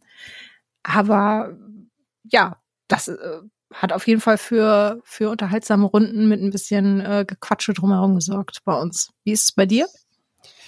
Ja, es ist ja jetzt äh, nach Just One und so Clever das dritte Spiel von Repos mit abwischbaren Stiften und Plastiktäfelchen. Und ich glaube, in dieser Reihe das Schwächste, spielerisch, für mich am uninteressantesten, weil ich nicht kreativ werden muss, weil ich eigentlich nicht großartig nachdenken muss, sondern ich schreibe da halt eine Zahl drauf. Und ähm, ganz ehrlich, wie, wie mürrisch wirst du denn, wenn du Hunger hast? Ist das eine 72? Ist das eine 81? Ist das eine 96? Ist das eine 42? Ich finde es wahnsinnig schwer, sich da eine Zahl auszudenken. Also ich finde, es gibt konkrete Fragen, die kann ich konkret beantworten. Wie viele Liegestützen schaffe ich? Und wie viele, wie viele Tassen Kaffee habe ich getrunken oder wie lange dauert mein perfekter Mittagsschlaf? Es gibt bei Wer stiehlt mir die Show? Kennst du diese Fernsehsendung mit Joko Winterscheid? Nein. Nee, so, da finde ich, gibt's immer, gibt's immer mal wieder ein ganz lustiges Spiel. Also da spielen drei Prominente und ein, ein Wildcard-Gewinner oder eine Wildcard-Gewinnerin. Das ist in der Regel eben ein Zuschauer oder eine Zuschauerin, die aus dem Fernsehen nicht bekannt ist. Und die spielen in verschiedenen Spielen darum, dass sie eben eine Pro-7-Show moderieren dürfen, nämlich genau diese. Und da gibt's eine, ein Spiel, ich weiß gar nicht, wie es heißt, aber da muss man immer einschätzen, wie viele Antworten kennst du auf eine bestimmte Frage? Also wie viele Wrestlerinnen und Wrestler kennst du oder wie viele Charaktere aus Game of Thrones kennst du oder wie viele Charaktere aus Harry Potter kannst du aufzählen? Wie viele drei Fragezeichen Folgen kannst du namentlich benennen oder so? Und sowas finde ich spannend, weil da kann man hinterher unter Beweis stellen, kriegst du das hin oder kriegst du das nicht hin? Wie viele Liegestützen kriegst du hin? 15? Na dann lass mal sehen. Und wie mürrisch wirst du, wenn du Hunger hast? Pff, ich habe ich hab bei solchen Fragen erlebt, da schreiben die Leute immer nur Extreme auf. Also die schreiben dann immer entweder auf so, ja, ich werde nicht mürrisch, null oder eins oder zwei oder ich werde sehr mürrisch, 95. Und dazwischen gab es ganz wenig aus meiner Sicht. Oder? Das, das sind ja auch so Dinge, ähm, ich meine, ich würde jetzt auch gerade, ich würde sagen, ja, muss eher eine hohe Zahl sein, aber wo ist dann irgendwie schon so ein bisschen ja, ich will nicht sagen Selbstbetrug, aber so, wo übertreibt man dann und stellt sich dann irgendwie äh, selbst schlechter da, als es eigentlich ist? Also ich meine, wenn ich jetzt mürrisch werde, weil ich Hunger habe, dann bin ich das ja vor allem erstmal innerlich. Ich äh, terrorisiere dann ja nicht meine Umwelt. So, da so viel Beherrschung hat man als erwachsener Mensch ja dann schon. Aber das ist dann so, wie möchte ich mich jetzt auch darstellen? Also es kann auch so unangenehme Momente irgendwie geben, wo man dann gar nicht genau weiß, wie man damit umgehen soll. Und für mich ist es auch so, also ich finde es unterhaltsam. Aber ich hatte jetzt auch wirklich mal eine Runde, wo wir mehrere Fragen aussortiert haben. Und da finde ich, äh, ist die Fragenqualität halt einerseits sehr schwankend und andererseits, ja, also ähm, so clever, Top 10 sind Top-Titel auf einer Skala von 1 bis 10. Just ähm, One meinst du? Ähm, ja, ich war jetzt erstmal bei so clever. Und so. Genau, Just One, ja, stimmt. Äh, Top 10 ist ähm, Cocktail Games und nicht äh, Repos, das stimmt. Ja, Just One finde ich auch gut, aber das waren jetzt so die letzten beiden starken Partyspieltitel aus dem letzten Jahrgang, die ja auch so ein bisschen konkurriert haben um eine Nominierung. Und die mag ich wirklich sehr gerne. Das hier ist jetzt, ja, ähm, gut, aber auch nicht dauerhaft gut. Also ich glaube, dass, also es, es hat zwei Probleme. Es versucht erstmal sehr abstrakte Sachverhalte des täglichen Lebens irgendwie zu objektivieren in eine Zahl. Und das ist halt ganz schwer möglich. Also es gibt eben Dinge, die kannst du absolut beantworten und dann kann man die miteinander vergleichen. Oder es gibt Dinge, die kannst du halt nicht absolut beantworten und da kommt es auf eine eigene Einschätzung an und dann versuchst du die irgendwie in einen Zahlwert zu übersetzen. Je nach Gruppe ist der aber dann auch noch sowas wie einer ich sag mal, sozialen Erwünschtheit unterworfen. Also wenn du Dinge im Kollegen- und Kolleginnenkreis spielst, dann willst du vielleicht auf manche Fragen gar nicht ehrlich antworten, weil du sofort denkst, was denken jetzt die anderen über mich? So. Und das sind für mich Schwächen in diesem Spiel. Es wird für mich interessanter, wenn man sich die Fragen selbst ausdenkt. Ich habe bei manchen Fragen das Gefühl, da hat sich die Redaktion hingesetzt und gesagt, oh, ey, wir brauchen noch 40 Fragen, kommen mal alle zusammen, wir machen jetzt mal ein Brainstorming. Und genauso schlecht sind halt manche Fragen. Und dadurch, dass die Einschätzung eher zufällig ist, eher intuitiv und dann versuchst du aber irgendwie sehr verkopft da ranzugehen, sagen, ja, ich fühle mal, ich werde sehr mürrisch, aber ja, ich glaube mal 65. Wenn ich dann frage, ja, warum nicht 75, dann kannst du mir das halt nicht begründen. Und das finde ich bei so einem Spiel schwierig. Deswegen finde ich eher so Fragen wie, wie gut kannst du das? Wie schnell bist du da drin? Also Dinge, die du wirklich auch in einer Maßeinheit ausdrücken kannst die kann man irgendwie objektivieren und nachvollziehen. Ansonsten gibt es da schon danach auch immer mal wieder interessante Gespräche. Aber in der richtigen Runde sind das dann entweder Fragen, die auch aus Privacy hätten kommen können oder Privacy hätten kommen können, irgendwie die sehr zotig sind. Mit wie vielen Personen am Tisch hast du schon mal geknutscht oder mit wie vielen Personen am Tisch hättest du gerne Sex oder keine Ahnung was. Äh, also dann ist es ein Trinkspiel oder in so einer Runde dann eben äh, wird dann sehr schnell, rutscht dann sehr schnell ab und wird zotig. Oder es ist halt oftmals auch sehr belanglos. Es gibt da Runden, da hast du nur beschissene Fragen und dann legst du eigentlich fünf Zettel zur Seite, weil die Frage ist doof, die interessiert mich nicht, die interessiert mich nicht und kommst eigentlich gar nicht so richtig in einen Flow rein. Und da gibt's für mich doch ganz viele andere Spiele, die aus meiner Sicht da besser funktionieren als Fun Facts. Ich glaube, gerade an den Stellen, wo jetzt irgendwie dieses mit den, wie viel Liegestütze schaffst du oder so, wo es eine Herausforderung wird, da hätte das, hat das Spiel eigentlich dann auch seine Stärken, wenn sie da irgendwie einen anderen Fokus gesetzt hätten, das nochmal irgendwie anders gemacht hätten, dann wäre, glaube ich, die Gesamtbilanz besser. Weil das ist ja quasi so diese, diese Aufforderung, etwas zu tun. Da könnte man theoretisch ja gleich, also äh, ich habe vor einigen, ist schon Wochen her, habe ich Maren Hoffmann bei Twitter gesehen, wie sie Schuhweitwurf gemacht hat. Das war wohl auch noch irgendwie was, was äh, geprüft werden musste, inwieweit das stimmt. Äh, sowas finde ich ja richtig äh, witzig und gut. Und ich glaube, wenn man da jetzt Sachen hat, die man am Tisch machen kann, dass man das quasi danach irgendwie zeigt oder in der passenden Runde geht das ja alles, dann ist es cool. Und auch so ein paar Fragen halt, wo man dann irgendwie, ja, zum Beispiel mit den Tassen Kaffee, das geht ja auch. Die anderen Sachen, die hätte man sich halt irgendwie sparen können teilweise. Und da merkt man dann halt auch einfach, da ist ein bisschen wenig Liebe redaktionell drin bei den Fragen. Und da kommt es für mich keinesfalls jetzt an äh, Just One oder ja, halt so clever hat es für mich, hat für mich Just One ehrlich gesagt ein bisschen abgelöst, weil ich das jetzt Jahre gespielt habe und dann habe ich irgendwie gesagt, ja, okay, Just One habe ich jetzt an eine Kollegin weitergegeben, die das auch liebt. Und bei mir ist jetzt dann halt so clever. Die sind schon deutlich stärker, die beiden Titel. Viel, viel stärker. Und ich glaube bei Fun Facts, also mich es dann eher interessiert, ich war, war neulich mal wieder beim Pub-Quiz und wenn, wenn du sowas verbindest mit einem Quiz, wie viel, was glaubst du, wie viele Länder kannst du benennen, durch die der Äquator läuft? So, dann schreibst du deine Zahl auf und dann sage ich, so, dann zeig doch mal. Oder wie viele Nummer eins Hits der letzten zehn Jahre, keine Ahnung, irgend sowas. Dann finde ich es interessant, weil da musst du nämlich diese Challenge irgendwie einlösen. Und so denke ich, ja, ist irgendwie interessant, dass du vier Tassen Kaffee getrunken hast, aber jetzt auch nicht wirklich, wirklich wichtig. Und da sagt man dann ja und geht zum dann, nächsten über. Dann sagen wir, super, da haben wir jetzt einen Punkt gemacht als Gruppe. Nächste Frage. Wie, wie, wie lange Wie lange brauchst, wie lange ist dein Arbeitsweg? Puh, 20 Minuten. So.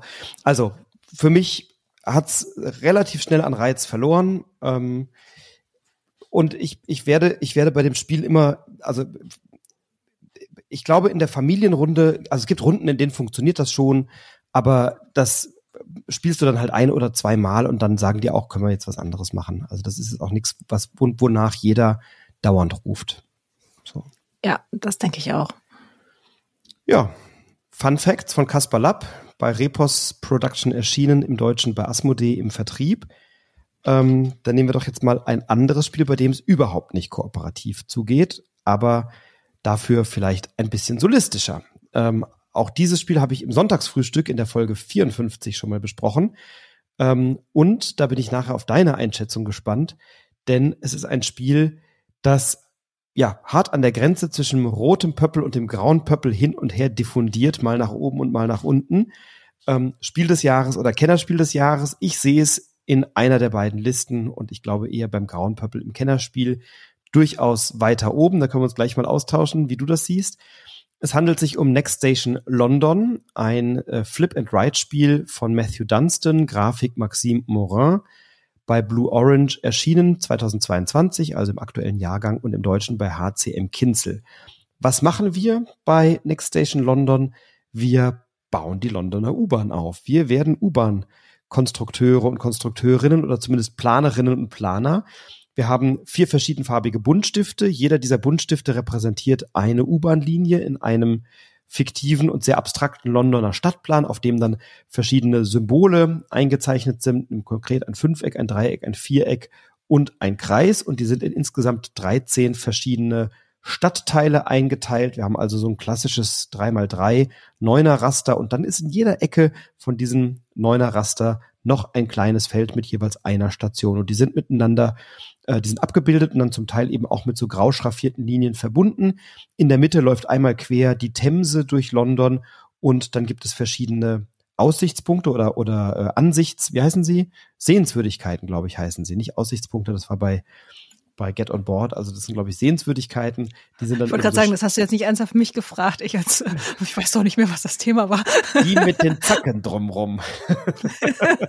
also die haben so ein kleines Sternchen drumrum. Na, und dann gibt es verschiedene Aufgaben, die für alle Spielerinnen und Spieler gleich sind. Und wir haben dann verschiedene Karten und auf den Karten sind die Symbole abgebildet und jede Farbe hat eben einen Startpunkt, einen grünen, einen rosanen, einen lilanen oder einen blauen. Die sind eher mittig angeordnet. Und dann geht es darum, Karten aufzudecken von einem Stapel, auf dem ist dann ein Symbol abgebildet, entweder mit einem blauen oder mit einem rosafarbenen Hintergrund. Die Runde endet, sobald die fünfte rosafarbene oder rote Karte aufgedeckt ist, dann endet die Runde. Das heißt, die Runden können durchaus unterschiedlich lang sein oder die U-Bahn-Linien können unterschiedlich lang sein. Und auf jeder dieser Karte ist eben ein Symbol abgebildet und von dem Punkt, an dem ich gerade bin, also von einem der beiden Endpunkte meiner U-Bahn-Linie, verbinde ich dann die nächste Station, Next Station, mit dem entsprechenden Buntstift und möchte dann von dem Endpunkt, an dem ich gerade bin, zu dem nächsten Symbol eine Verbindung ziehen. Das heißt, ich möchte auch beim Planen meiner U-Bahn natürlich so anschlussfähig bleiben, dass ich mir möglichst viele Optionen offen halte, mich nicht irgendwie so eingrenze, dass ich wenige Optionen habe. Ich darf mich nämlich nämlich nicht selber kreuzen, ich darf mich nicht selbst schneiden mit meiner Linie. Das heißt, ich möchte die Linie möglichst offen gestalten und eben versuchen, viele unterschiedliche Stationspunkte anfahren zu können. Und das möchte ich tun, um dabei eine möglichst gute Wertung zu bekommen. Die ist nicht so eingängig. Es wird gewertet, wie viele verschiedene Stadtteile hast du mit dieser Linie erreicht und wie viele Stationen oder in, oder in einem, was ist die häufigste Anzahl an Stationen in einem der Stadtteile? Und dann bist du vielleicht in fünf Stadtteilen drin, hast in einem der Stadtteile fünf Stationen angefahren und dann wird eben fünf mal fünf, hast du 25 Punkte bekommen für diese Runde plus zwei Punkte für jedes Überkreuzen der Themse. Und wenn dann diese Runde vorbei ist, dann gibst du deinen Buntstift an deinen linken Mitspieler oder Mitspielerin weiter und bekommst von rechts eben einen anderen Buntstift. Da, also dadurch malt man, zeichnet man vier verschiedene U-Bahn-Linien ein, möchte dabei noch Aufträge erfüllen, wie zum Beispiel, dass man alle Stadtteile einmal durchfahren hat oder dass man alle fünf Sehenswürdigkeiten mit den vier U-Bahn-Linien angebunden hat oder dass man die Themse glaube, sechsmal gekreuzt haben möchte oder dass man insgesamt acht verschiedene Knotenpunkte hat, also so Umsteigepunkte, so dass also mehrere U-Bahn-Linien an der gleichen Station rauskommen. Also gibt es eben unterschiedliche Aufgaben, die man übergeordnet auch erfüllen möchte. Und es gibt Bonuspunkte, wenn ich an einzelnen Stationen eben mehrere U-Bahn-Linien habe, die da zusammentreffen. Und dann wird das eben addiert. Äh, auch die Aussichtspunkte oder Sehenswürdigkeiten bringen dann nochmal zusätzliche Punkte. Wenn ich die häufiger anfahre, habe ich unten so eine kleine Leiste, da kann ich das ankreuzen. Na, und am Ende gibt's eben einen Gesamtwert. Und dann habe ich einen wunderschönen vier aus vier Farben bestehenden U-Bahn-Plan von London und habe das Gefühl, jetzt habe ich mal das U-Bahn-Netz von London neu erfunden. Äh, so funktioniert das. Ist ein Flip-and-Ride-Spiel, ähm, das, wenn du ähm, es ein paar Mal gespielt hast, bekommst du da eine, eine große Übung und hast dann tatsächlich oft so die Lust, den eigenen Highscore zu knacken. Und dann gibt's noch so Zusatzkärtchen, die du nutzen kannst. Die werden dann jedem Buntstift wird dann eines dieser Kärtchen zugeordnet. Da wird zum Beispiel eine Station doppelt gewertet oder du kannst einmal im Spiel eine Weiche einsetzen, die dann eben dir erlaubt, nicht von einem der Endpunkte zu ziehen, sondern aus der Mitte heraus auch zu ziehen oder hast eine Joker-Karte oder so. Also die bringt dann auch so ein bisschen Farbe und Abwechslung ins Spiel. Ähm, ist in reichlich, würde ich sagen, 20 Minuten gespielt. Wenn du es am Tisch spielst, online geht's erheblich schneller. Ähm, ich habe mittlerweile doch knapp 80 Partien dieses Spiels auf dem Buckel und spiele es wirklich wahnsinnig gerne. Und jetzt bin ich sehr gespannt, wie du Next Station London siehst und bewertest. Ja, Next Station London und ich, das ist eine Hassliebe mit einer Beziehungspause im Moment. Status, es ist kompliziert. ja. Oh Mann. Ja, ich habe da ja neulich, und ich bin mir sicher, du ähm, weißt schon, was jetzt ungefähr von der Richtung auch kommen könnte, denn ich habe da ja schon in der Orakel-Folge beim Pile of Happiness auch ein bisschen über meine komplizierte Beziehung zu dem Spiel gesprochen. Ich hab's, muss ich ganz deutlich dazu sagen, nur online gespielt. Ich hab's nicht hier auf dem Tisch. Das macht durchaus bei Spielen manchmal einen ähm, Unterschied, deswegen so ein bisschen unter Vorbehalt. Ähm, ich habe einfach die kuriose Situation, dass ich jedes Mal schlechter werde, wenn ich das Spiel spiele. Man sagt, dann kennt man das so. Ich habe mir die Anleitung bestimmt zwei, dreimal durchgelesen, aber ich weiß nicht, ob da irgendwie so ein ich weiß, also irgendwann, dann sehe ich da halt diese Stifte und dann sehe ich, okay, die Karte, ja, jetzt, jetzt muss ich ein äh, Dreieck und dann mache ich ein Dreieck und dann bin ich immer schon ganz glücklich, wenn ich das dann schaffe, möglichst viele unterschiedliche Stadtgebiete anzufahren und dann vielleicht nochmal so, ein, so einen Eckbahnhof oder was das ist. Ähm, und diese anderen Wertungsgeschichten, was da alles mit reinspielt, das entfällt mir sofort. Und das ist wahrscheinlich auch Grund dafür, dass ich so schlecht bin im Vergleich zu meinen Mitspielerinnen, die dann in den Online-Runden dabei waren, die dann immer besser wurden. Ähm, das hilft nicht unbedingt das ist halt so ein bisschen, äh, ich finde das Spielkonzept, also ich, ich mag das Spiel auf gewisse Weise, weil es macht was neu, es macht was anderes, es ist irgendwie mit diesen, mit diesen Stiften und was da passiert, das ist interessant. Ich werde es auch wieder spielen. Ähm, ich ähm, tue mich nur sehr schwer, diese Sachen im Kopf zu behalten. Deswegen musste ich auch gerade sehr grinsen, als du gesagt hast, hier ähm, roter Pöppel, grauer Pöppel, was ist es jetzt? Ist es noch ein Familienspiel? Ist es schon ein Kennerspiel? Ich hab's ja eher bei den Familienspielen einsortiert und schiebt das quasi auf meine persönliche äh, ich, ich glaube, ich bin vielleicht einfach für das Spiel nicht geeignet. Sowas soll ja vorkommen, dass manche Spiele einem einfach nicht liegen. Ähm, es ist ja eigentlich nicht so kompliziert. Auch die Anleitung ist nicht so umfangreich. Der Teufel liegt dann halt im Detail. Und wenn du es so sagst, ja, es ist wirklich ein Grenzkandidat. Also man kann es auch beim Kennerspiel einsortieren. Hm ja, ich tue mich ein ganz bisschen schwer mit der endgültigen Bewertung, weil ich es halt hier nicht auf dem Tisch hatte und weil ich das dann immer so ein bisschen, ja, da bin ich dann ein bisschen vorsichtig, weil ich hatte durchaus schon mal ganz andere Spielerlebnisse online, ähm, als sie dann im Endeffekt vor Ort waren und vielleicht täusche ich mich bei dem Spiel dann auch mal. Vielleicht also ich bin ich ja voll geschaut, die Expertin und, und habe den Durchblick, weil ich sie auf dem Tisch habe. Wer weiß das schon? Also dann ändert sich weiß. alles. Ja, also also ich habe, wie gesagt, über 70 Partien und ich habe gerade mal hier in meiner App geschaut. Ich, ich track das immer relativ nerdig hier. Ähm, ich habe das mit doch durchaus vielen verschiedenen Leuten gespielt. Und wenn ich mir die so anschaue, dann sind das zum Teil Leute, die sehr viel Spielerfahrung haben, zum Teil Leute, die sehr wenig Spielerfahrung haben. Und wenn ich mich zurückerinnere daran, wie schwer sich alle getan haben mit ihrer ersten Partie, permanent musste jemand sagen, oh, jetzt habe ich die Linie hier, äh, die hätte ich gar nicht malen dürfen. Oder, ach so, äh, nee, äh, da habe ich mich ja jetzt selber gekreuzt. Oder ach so, stimmt, ich hätte ja diese Wertung noch machen müssen. Oder ich krieg gar nicht so viele Punkte, weil ich bin zwar irgendwie ganz lustig viele Stadtteile durchfahren, aber ich habe halt in jedem Stadtteil irgendwie nur eine oder zwei Stationen. Kenn ich, so. kenn ich. So, ne? I feel you. Also nicht aus eigener Erfahrung, aber aus dem, weil ich ganz oft dann, also gerade wenn man ja Spiele oft und viel spielt und dann in unterschiedlichen Konstellationen. Ich bin ja dann auch oft, wie wahrscheinlich du auch, der, derjenige, der sie dann erklärt und der dann auch Leute ein bisschen an die Hand nimmt in ihren Erstpartien und sagen, guck mal, achte mal darauf, achte mal darauf. Und ich musste, muss immer gucken, was machen die anderen, wenn ich das neu mit jemandem spiele. Und ich habe das mit einem Freund von mir gespielt, äh, mit dem ich in der Sauna war. Und das ist echt ein heller Kopf. Also der hat. Aber ihr habt es nicht in der Sauna gespielt, oder? Nein, wir haben es dann im, okay. im Sauna-Restaurant gespielt. Äh, so, okay, ne? ich hatte Aber jetzt gerade nur so ein interessantes Bild von Leuten, die in der Sauna mit Buntstiften sitzen. Würde mich ja gar nicht stören, aber haben wir nicht gemacht, ja. Nee, also wir haben dann in diesem Restaurant gesessen und so. Und das ist echt ein heller Kopf. Und der sagte irgendwann so, boah, das ist echt trivial, nicht trivial, so, ne? Und er hat die ganze Zeit dachte er so, boah, ist das anstrengend. Können wir bitte was, können wir was Entspanntes spielen? Wir sind doch heute hier zum Entspannen und nicht um uns anzustrengen. Und ähm, der hat Informatik studiert, der Leit, der, der bekleidet eine hohe Position, wo man analytisches Denken erfordert. Äh, du bist jetzt auch nicht auf den Kopf gefallen und äh, ich habe ja auch sagst, was mit Informatik studiert, insofern. Genau. Ne? Und sagst, du hast heute eine, eine Informatikschulung gehabt und so. Also das ist ja sind ja durchaus Dinge, wo man auch gelernt hat, in Strukturen zu denken und analytisches Vermögen braucht in der sonstigen Arbeit und auch das Verbinden von durchaus vielen Informationen. Das ist ja nicht alles binär 0-1 fertig, sondern das ist ja durchaus komplex. Und ich habe das bei diesem Spiel immer wieder erlebt, sowohl bei bei Vielspielenden als auch tatsächlich, also Gelegenheitsspielerinnen und Spieler, die haben mehrere Partien gebraucht, um da halberwegs reinzukommen, aber hatten nie so ein richtig geiles Ergebnis. Und auch Vielspielerinnen und Vielspieler haben sich insbesondere am Anfang sehr schwer getan und haben da auch einen Moment gebraucht. Und deswegen würde ich das Spiel wirklich in den, in den Kennerspielbereich einsortieren, weil wenn ich mir jetzt vorstelle, du bist Cascadia und Just One und Azul gewohnt als Spiel des Jahres und kommst dann mit Next Station London um die Ecke und sagst, guck mal, äh, ich habe das hier mal mitgebracht zum Familiensonntags-Kaffee äh, trinken oder so. Wir spielen jetzt was Schönes miteinander.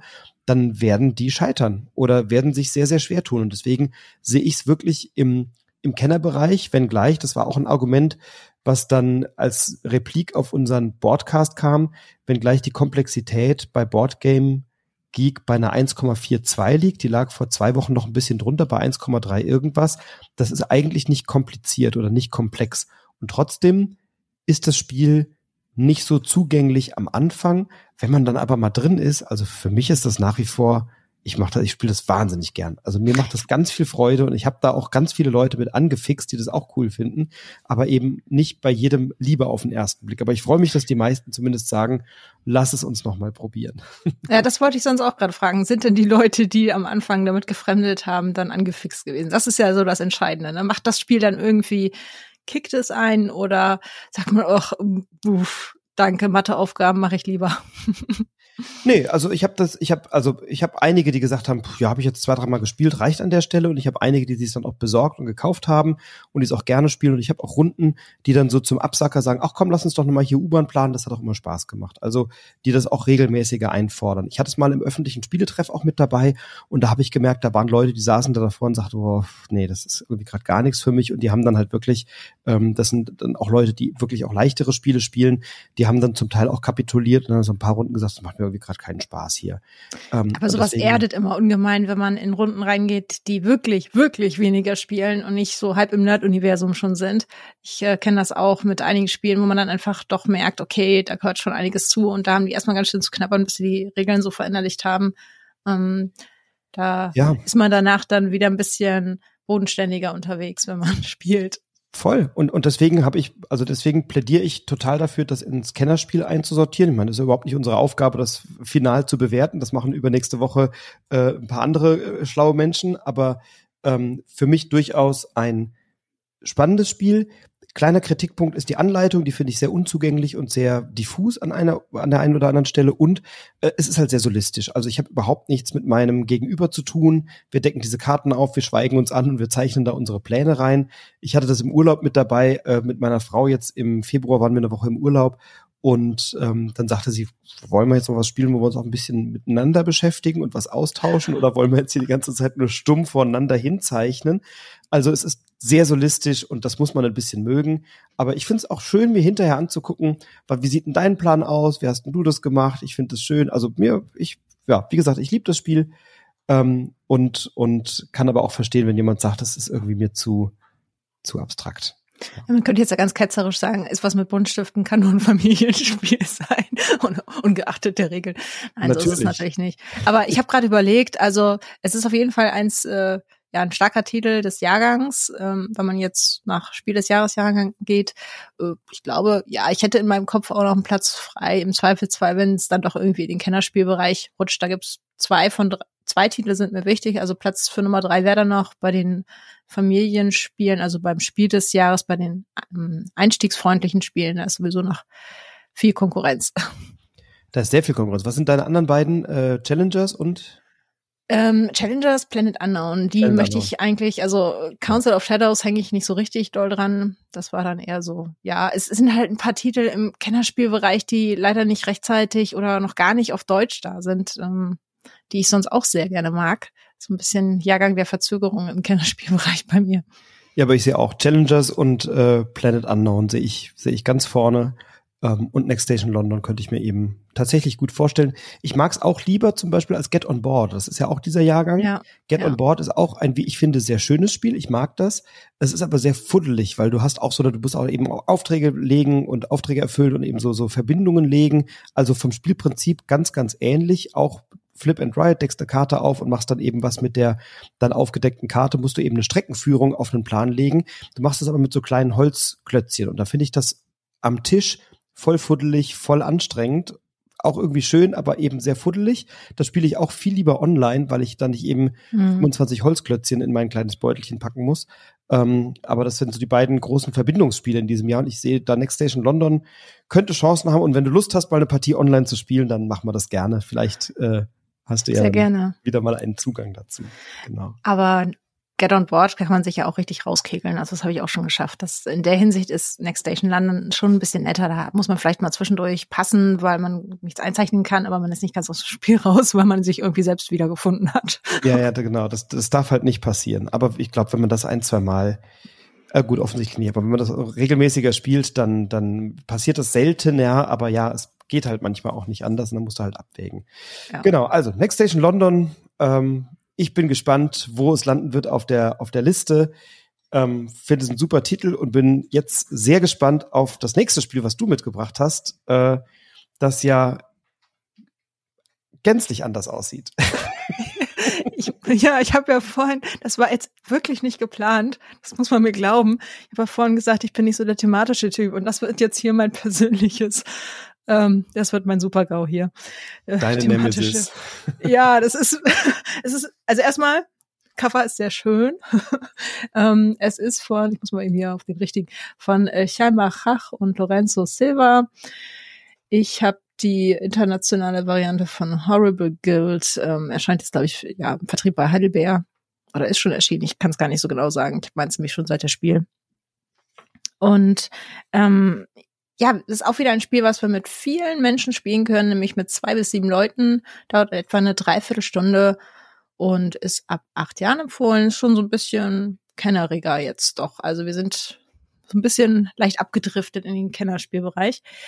Und das Cover, das ist halt so richtig, äh, ja, da, da ist eine Frau, die dann so einen Edelstein hält und da drauf guckt, wahnsinnig schöne Lichtverhältnisse, also sieht sehr edel aus, spricht sehr an. Und dann, dann öffnet man diesen Spielkarton und sieht Excel-Tabellen. Also eine nüchterne Grafik, ganz anders als das, was auf dem Cover zu sehen ist. Das erstmal so zum, zum ersten Eindruck, das ist schon sehr äh, puristisch gehalten vom Innenleben her. Was passiert im Spiel? Wir spielen über vier Runden und möchten auf unseren kleinen ähm, persönlichen Playerboards einerseits ganz viele äh, ja Leisten hochleveln, aber andererseits haben wir auch immer eine Kartenhand mit ein paar Karten. Da müssen wir uns dann nämlich vorher entscheiden, was möchten wir eigentlich gerne behalten, womit wollen wir arbeiten? Wollen wir jetzt auf Edelsteine gehen? Wollen wir und, vielleicht und, eher so Entschuldigung, wollen wir noch kurz sagen, ja? wie das Spiel heißt für den Anfang? The Great Split? Ach komm, oder, das ist doch für Anfänger. Oder, ich war jetzt so überfordert. oder habe ich es gerade oder habe ich es gerade nur nicht hingehört? Also es geht um The Great Split. habe ich das nicht gesagt? Vielleicht, vielleicht, dann habe ich, dann, sonst hätte ich es überhört, dann entschuldige Nein, ich. Nein, das, ich will das nicht ausschließen. Ich war so, ich war so in Schrecken schon, ähm, das jetzt hier halbwegs sinnvoll zu erzählen mit okay. thematischer Einbindung. Krieg, kriegen wir hin. Also, The Great Split, entschuldige. Schneiden wir rein am Anfang. So, ja, das Spiel heißt The Great Split. Gut. So viel dazu. Ähm, wo war ich? Genau. Ähm, wir haben Karten auf der Hand und das titelgebende Ding ist nämlich, wir müssen uns immer entscheiden, welche Hälfte äh, möchten wir eigentlich gerne behalten. Wir müssen nämlich irgendwo einen Split setzen. Ne? Da können wir dann sagen, okay, die Karten, die hätte ich jetzt gerne. Die soll bitteschön mein Nachbar oder meine Nachbarin nehmen. Aber wie mache ich die jetzt attraktiv, damit ich das zurückkriege, was ich gerne haben möchte? Wir geben die nämlich weiter mit dieser Split-Karte dazwischen. Und dann kann sich unsere äh, die Person, die benachbart sitzt, halt entscheiden, was sie behält, was sie attraktiv findet. Und manchmal macht die überhaupt nicht das, was sie soll, ähm, habe ich festgestellt. Und dann kriegen wir, wir selber machen das auch, und dann kriegen wir auch einen Teil der Karten zurück. Das heißt, wir haben am Ende einen Teil von unseren bisherigen Karten und einen Teil Karten, den wir uns aus der ähm, Hand von unserem Sitznachbarn oder der Sitznachbarin ausgesucht haben. Und mit diesen Karten leveln wir dann nämlich unsere Leisten hoch. Zum Beispiel haben wir vielleicht ähm, paar Edelsteine, dann haben wir diese äh, Smaragde oder äh, Saphire und können dann die äh, unser Steinchen auf der Leiste hochsetzen. Oder wir haben ein paar ja, das sind so Skulpturen, glaube ich. Also es ist so ein bisschen dieses Kunstsammler-Ding, glaube ich. Das ist, äh, ist bei mir bisher noch nicht so wirklich angekommen, das Thema. Denn am Ende der siebten Runde gibt's eine große Wertung und zwischendurch gibt's auch zwei Wertungen. Und das ist so das, was das Spiel auch so ein bisschen sperrig macht, meiner Meinung nach. Dieses Draften, wie man das so schön nennt, wenn die Karten wandern, das ist sehr interessant. Da sind viele Gedankenspiele auch. Was packe ich jetzt wohin, damit mein Plan aufgeht? Ich habe ja auch noch so eine persönliche ähm, Charakterkarte am Anfang, wo ich vielleicht äh, in einer Richtung besonders gut bin. Ich möchte ja Punkte machen am Ende, vielleicht zum Beispiel durch diese Bücherwertung.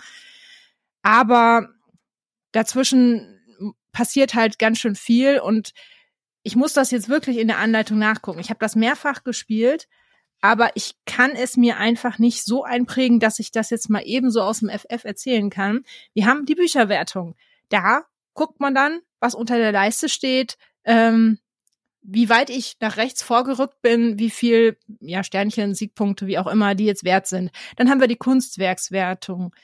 Die ähm, da haben wir unten so eine Leiste, das ist eigentlich ganz nett gemacht mit so einem äh, Schiebeteil und am Ende jeder Runde, da wird so ein Plättchen aufgedeckt und dann wandert die ein bisschen weiter. Das heißt, unsere Kunstwerke werden mehr wert. Wir wissen noch nicht ganz genau wie viel, aber wenn wir da dann ähm, ein bisschen was haben, dann kriegen wir da auch ordentlich Punkte. Dann gibt's halt diese Edelsteinwertung. Da wird's dann so ein bisschen mathematisch, sprich Excel-Tabelle wieder. Ähm, denn da wird geguckt, welcher Edelstein weniger weit gekommen ist, also welcher Marker. Wenn das dann zum Beispiel der grüne Smaragd ist, der noch weiter links sitzt und ich habe die ganze Zeit äh, den blauen Saphir hochgelevelt, dann wird halt nur dieser grüne Smaragd zweimal gewertet. Und so geht das dann weiter. Also äh, am Ende wird dann noch ein bisschen mehr gewertet. Es gibt auch noch so, so Aufträge und ich ähm, man kann es vielleicht durchhören. Ich bin nicht so hundertprozentig begeistert von dem Spiel. Ich finde dieses Draften wirklich cool. Aber diese Wertungen, die killen mich. Also, die, ich, ich krieg's ja einfach nicht in den Kopf. Ich muss das jedes Mal nachgucken. Ich selber konnte es dann erklären, wenn ich es mir vorher durchgelesen hatte. Aber die Leute, die mit mir gespielt haben, die sind auch halb am Tisch verendet, weil die sich dann den Kopf zerbrochen haben und haben dann am Ende gesagt, ja, also das war jetzt irgendwie total anstrengend, immer mit diesen ganzen Leisten und, und was mache ich jetzt hier überhaupt? Also das fand ich super schade, weil dieses Draft-Element wirklich interessant ist. Das ist jetzt erstmal so diese Kurzzusammenfassung. Ich habe mich ja nun schon beim Titel verfranst, weil ich den am Anfang gar nicht genannt habe. Also so thematisch ist das Spiel. Eigentlich ist der Titel noch das thematischste. Ich, äh, wow, ich, ich setze mal einen kleinen Kontrapunkt gleich und dann können wir ein bisschen ja. diskutieren. Also ich stimme dir komplett zu. Es ist überhaupt nicht leicht zugänglich für viele. Also ich habe eine Handvoll Menschen, mit denen ich das Spiel gerne spiele, weil die das alle mittlerweile gut kennen und weil die das ähm, die Wertung kennen und weil die wissen, was da zu tun ist. Ich habe mittlerweile überhaupt gar keine Lust mehr, das jemandem neu beizubringen, weil ich weiß, ich muss die ersten Runden immer wieder erklären und immer wieder irgendwie die Wertung erklären und die ist überhaupt nicht zugänglich, weil ähm, ja Bücher, Büsten, Edelsteine und Münzen werden alle unterschiedlich gewertet und es gibt für alle diese Dinge nochmal so Multiplikatoren, die ich dann auch äh, entsprechend hochleveln kann. Das tue ich ja über Symbole auf den Karten, die ich dann habe. Und das Leuten zu erklären, ist mühselig und sie fragen während des Spiels 25 Mal nach. Ähm, mindestens. Mindestens, genau. Und dabei dauert das ja gar nicht so lange. Ähm, ich es, es, es fühlt sich ein bisschen an wie ein Flip and Write, nur dass ich halt nicht schreibe, sondern dass ich halt kleine Holzklötzchen auf so einem Double-Layer-Board weiterschiebe. Ähm, und dann schon auch immer entscheiden muss, natürlich ein bisschen taktisch, welche Schwerpunkte setze ich jetzt, wo gehe ich hin, was macht mein linker Sitznachbar, meine linke Sitznachbarin, welche Karten möchte ich also dieser Person vielleicht geben. Also es ist schon ein ganz interessantes Element, ein Angebot zu machen, was einerseits mich nicht benachteiligt, trotzdem aber dich verlockt, bitte diese Karten zu nehmen und mir jene Karten zu lassen. Und das finde ich immer interessant, auch so ein bisschen zu lesen, was, was für ein Angebot brauchst du, um dich für diese Karten zu entscheiden und welche Karten verbleiben dann bei mir und mein rechter Sitznachbar oder Sitznachbarin überlegt das ja auch und gibt mir dann seiner oder ihrerseits dann einen Stapel wieder in die Hand, so dass ich auch davon ja die Hälfte auswählen kann.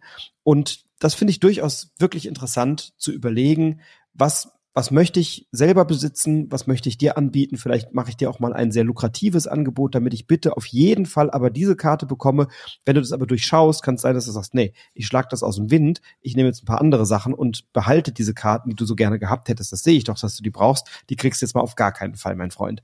Und das ist etwas, was ich an diesem Spiel ganz gerne mag, dass ich also immer wieder, es ist zwar sehr solistisch, aber immer wieder auch nach rechts und links schaue, was passiert da auf deinem Board und was passiert da auf dem Board meines Mitspielers oder meiner Mitspielerin und da kommt jetzt aus meiner Sicht diese Cleanliness, also dieses sehr übersichtliche der Gestaltung total zum Tragen.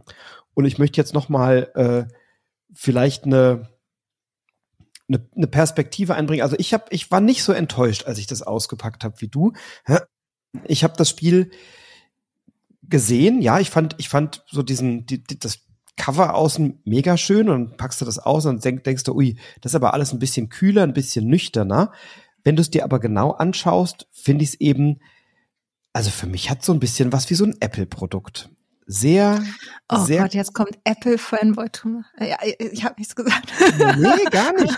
Aber es ist sehr clean. Es ist sehr, es ist, es ist sehr eindeutig. Es gibt da kein Missverständnis. Es ist nicht überfrachtet.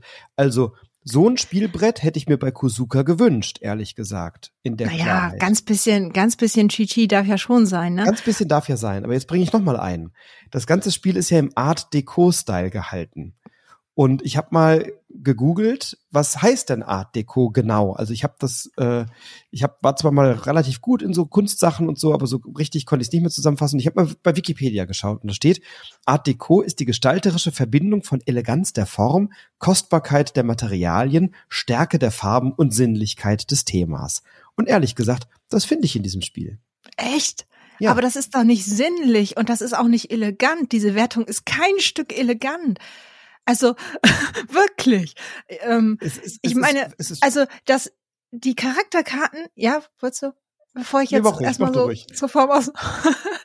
die Charakterkarten und so, das ist, ich mag diesen Stil von den Menschen, wie die ge äh, gezeichnet sind, das finde ich auch alles cool. Aber ich meine, die Boards, das ist ja nicht mal, dass die Symbolik besonders gut ist. Ähm, ich hatte das so oft, dass dann gefragt wurde, ja, muss ich jetzt, also man hat ja diese, diese wie heißen denn die, diese Abzeichen, diese Wimpel da unten, ähm, wo man dann noch ein Buch an bestimmten Punkten zum Beispiel äh, weiter nach vorne rücken darf. Also dass man quasi diese Kettenreaktion äh, Reaktion so auslöst. Und so Multiplikatoren sagt, kann man da ja. noch freischalten.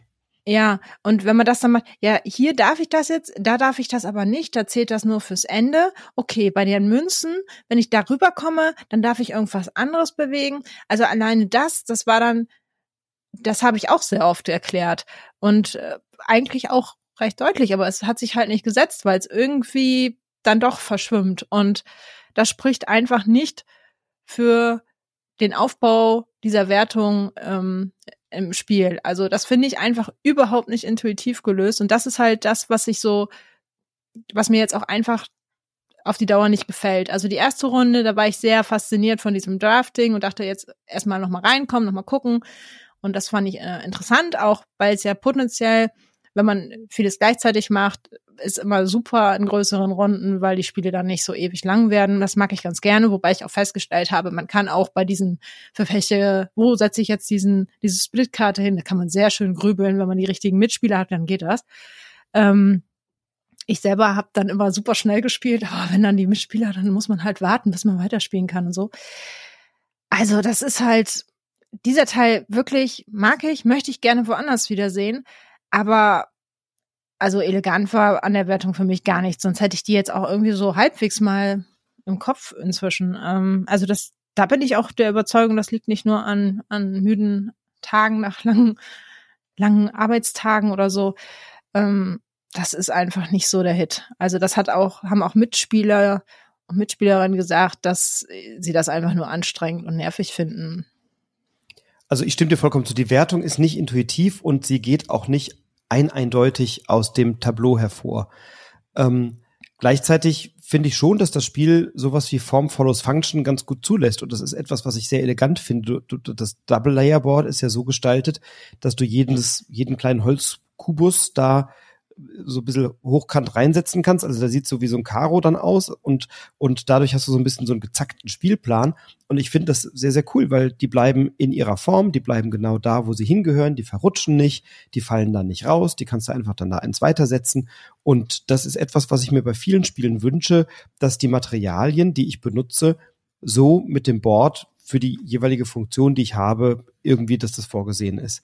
Ähm, ich finde, natürlich ist das Material nicht kostbar, aber es ist schön abgebildet. Also ich finde die Gestaltung, ähm, mehr brauche ich da nicht, ehrlich gesagt. Da sind auf so einer Karte zwei Büsten drauf oder vier Sterne oder eine Münze.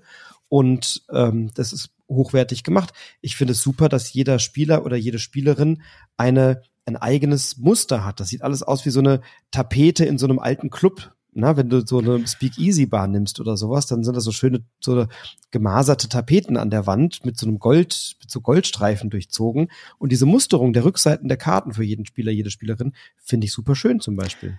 Wobei ich hier auch mal wieder den äh, Meckerfritzen mache.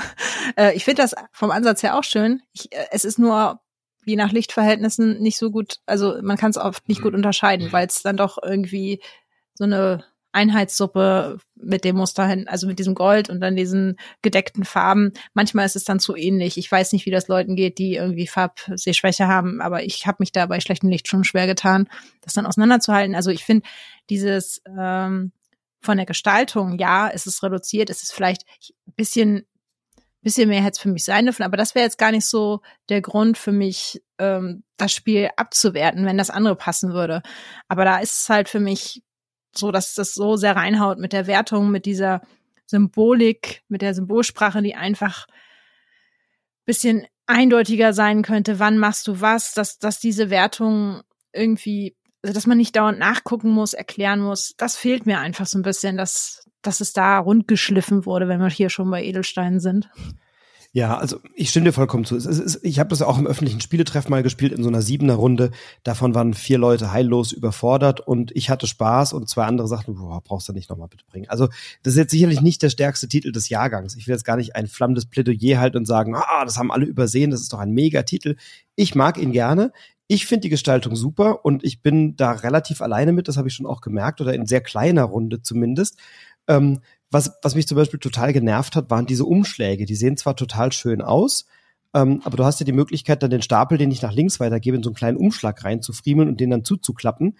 Ähm, das haben wir irgendwann weggelassen, weil es komplett unnötig ist. Ich kann die Karten einfach verdeckt, kann ich dir den Kartenstapel in die Hand geben, ohne dass die dir oder mir aus der Hand fallen. Da kannst du die angucken, gibst mir die wieder zurück, ohne dass ein Unfall passiert. Da brauche ich keinen Umschlag dazu. Das ist aber so ein nettes Gimmick, was dieses Spiel für mich irgendwie nochmal anreichert und was es schön macht, aber was ein bisschen überflüssig ist.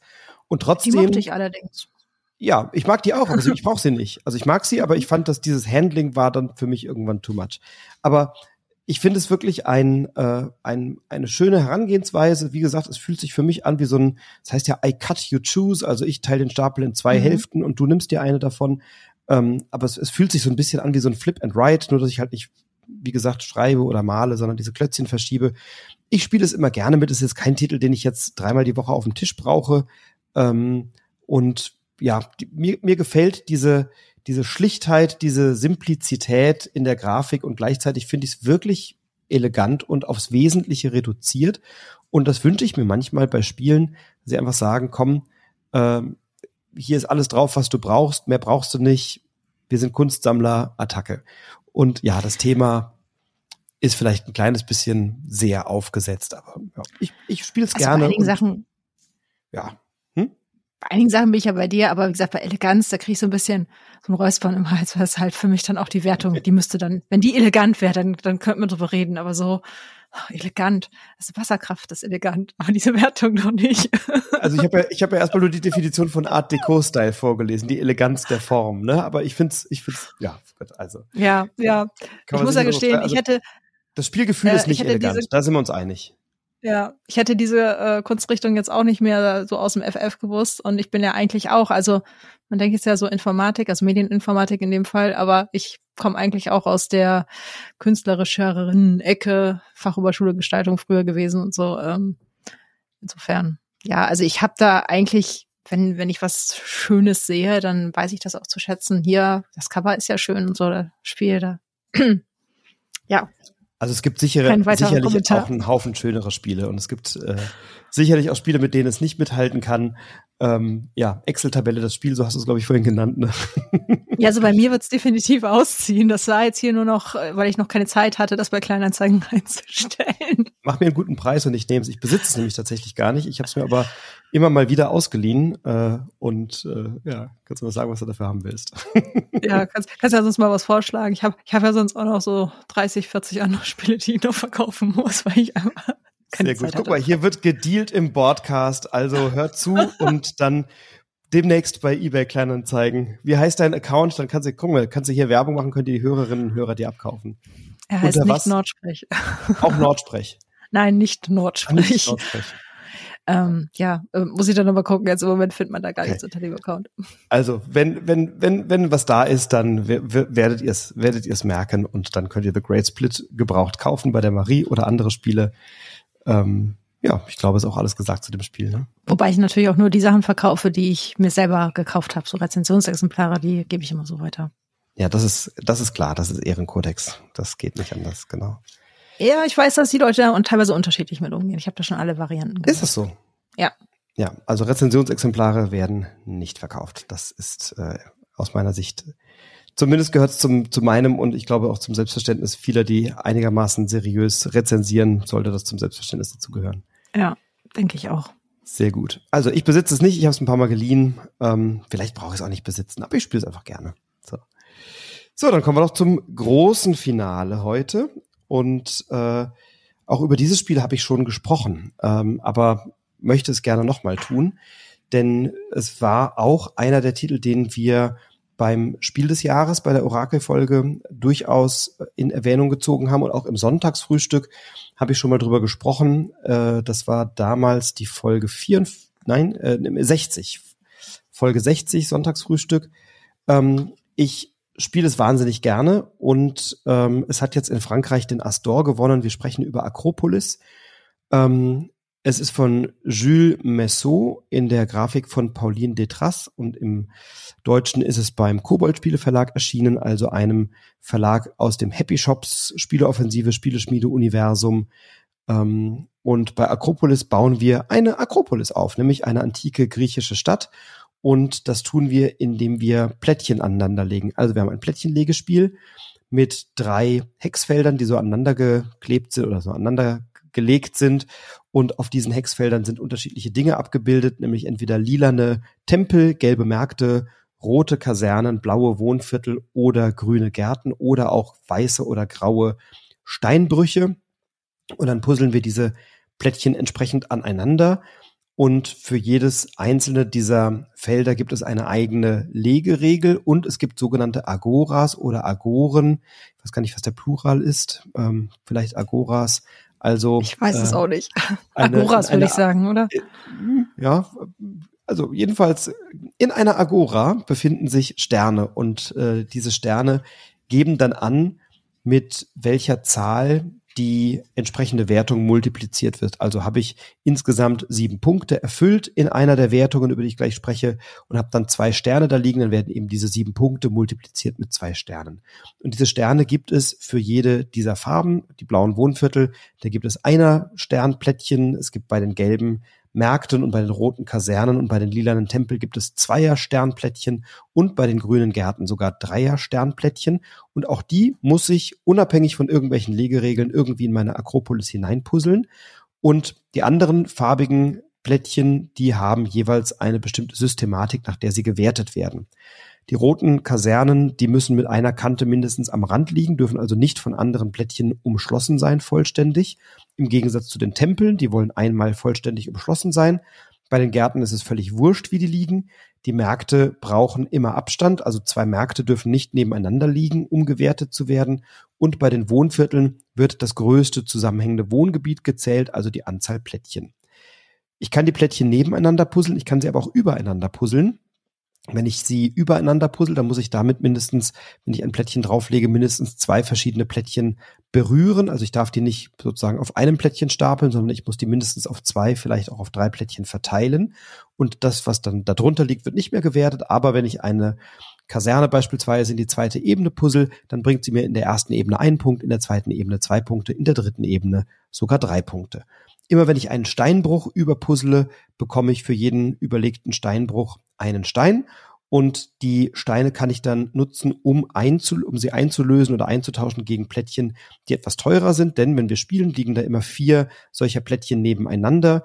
Das erste Plättchen kann ich gratis nehmen und für jedes Plättchen, was ich dann überspringe, zahle ich jeweils einen Stein. Das heißt, ich brauche auch Steine, um eine größere Auswahl der Plättchen zu haben, die ich legen möchte.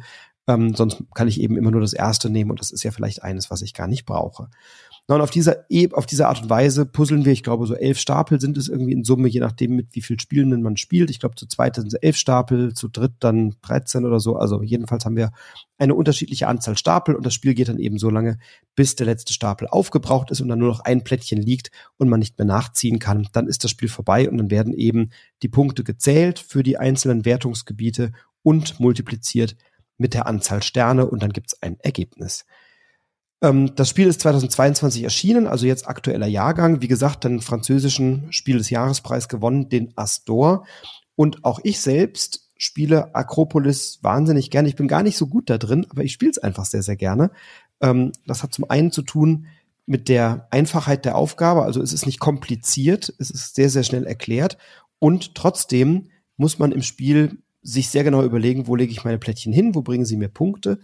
Ähm, und was ich gerne mag, ist die Haptik, wenn ich es also auf dem Tisch spiele, weil es sind sehr dicke äh, Pappteile, die ich da aneinander puzzeln kann. Und die machen mir Spaß in die Hand zu nehmen und mit denen dann eben so meine kleine Akropolis aufzubauen. Gibt's auch online bei der Boardgame Arena. Ähm, und ja, auch für den Spiel des Jahres im roten Pöppel könnte ich es mir durchaus auf der Empfehlungsliste vorstellen. Aber jetzt habe ich viel erklärt und viel geredet. Jetzt bist erstmal du dran. Ähm, wie findest du Akropolis? Ich habe es einmal auf dem Tisch gehabt, da äh, das muss die eine Spielrunde mit Andreas Becker gewesen sein. Er hatte das mal mitgebracht, ähm, der Chefredakteur von der Spielbox.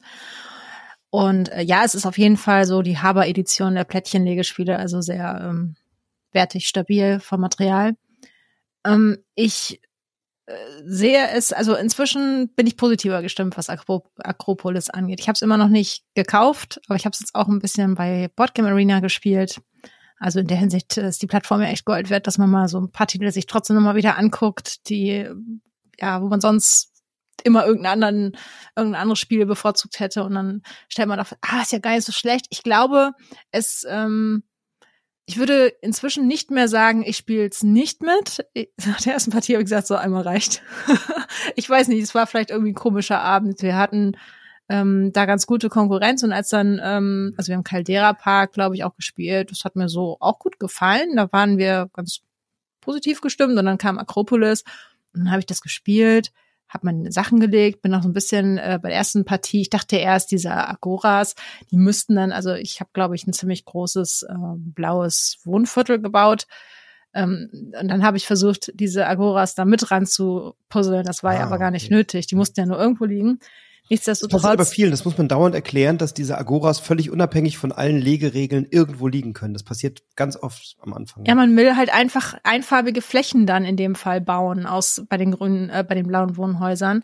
So ansonsten ähm, fand ich das ja, also dieser Mechanismus, dass man dann irgendwie eine Ressource haben muss, um mehr Auswahl zu haben, kennt man ja auch woanders her. Das fand ich eigentlich auch ganz gut. Man muss halt immer schauen, wann muss ich jetzt mal irgendwo die erste oder zweite Etage bebauen mit irgendwelchen Steinbrüchen, damit ich hier auch mal überhaupt die Chance habe, an Punkte zu kommen, weil ja sonst immer alle anderen meistens diese Agoras wegschnappen, wenn da irgendwas Punkteträchtiges liegt.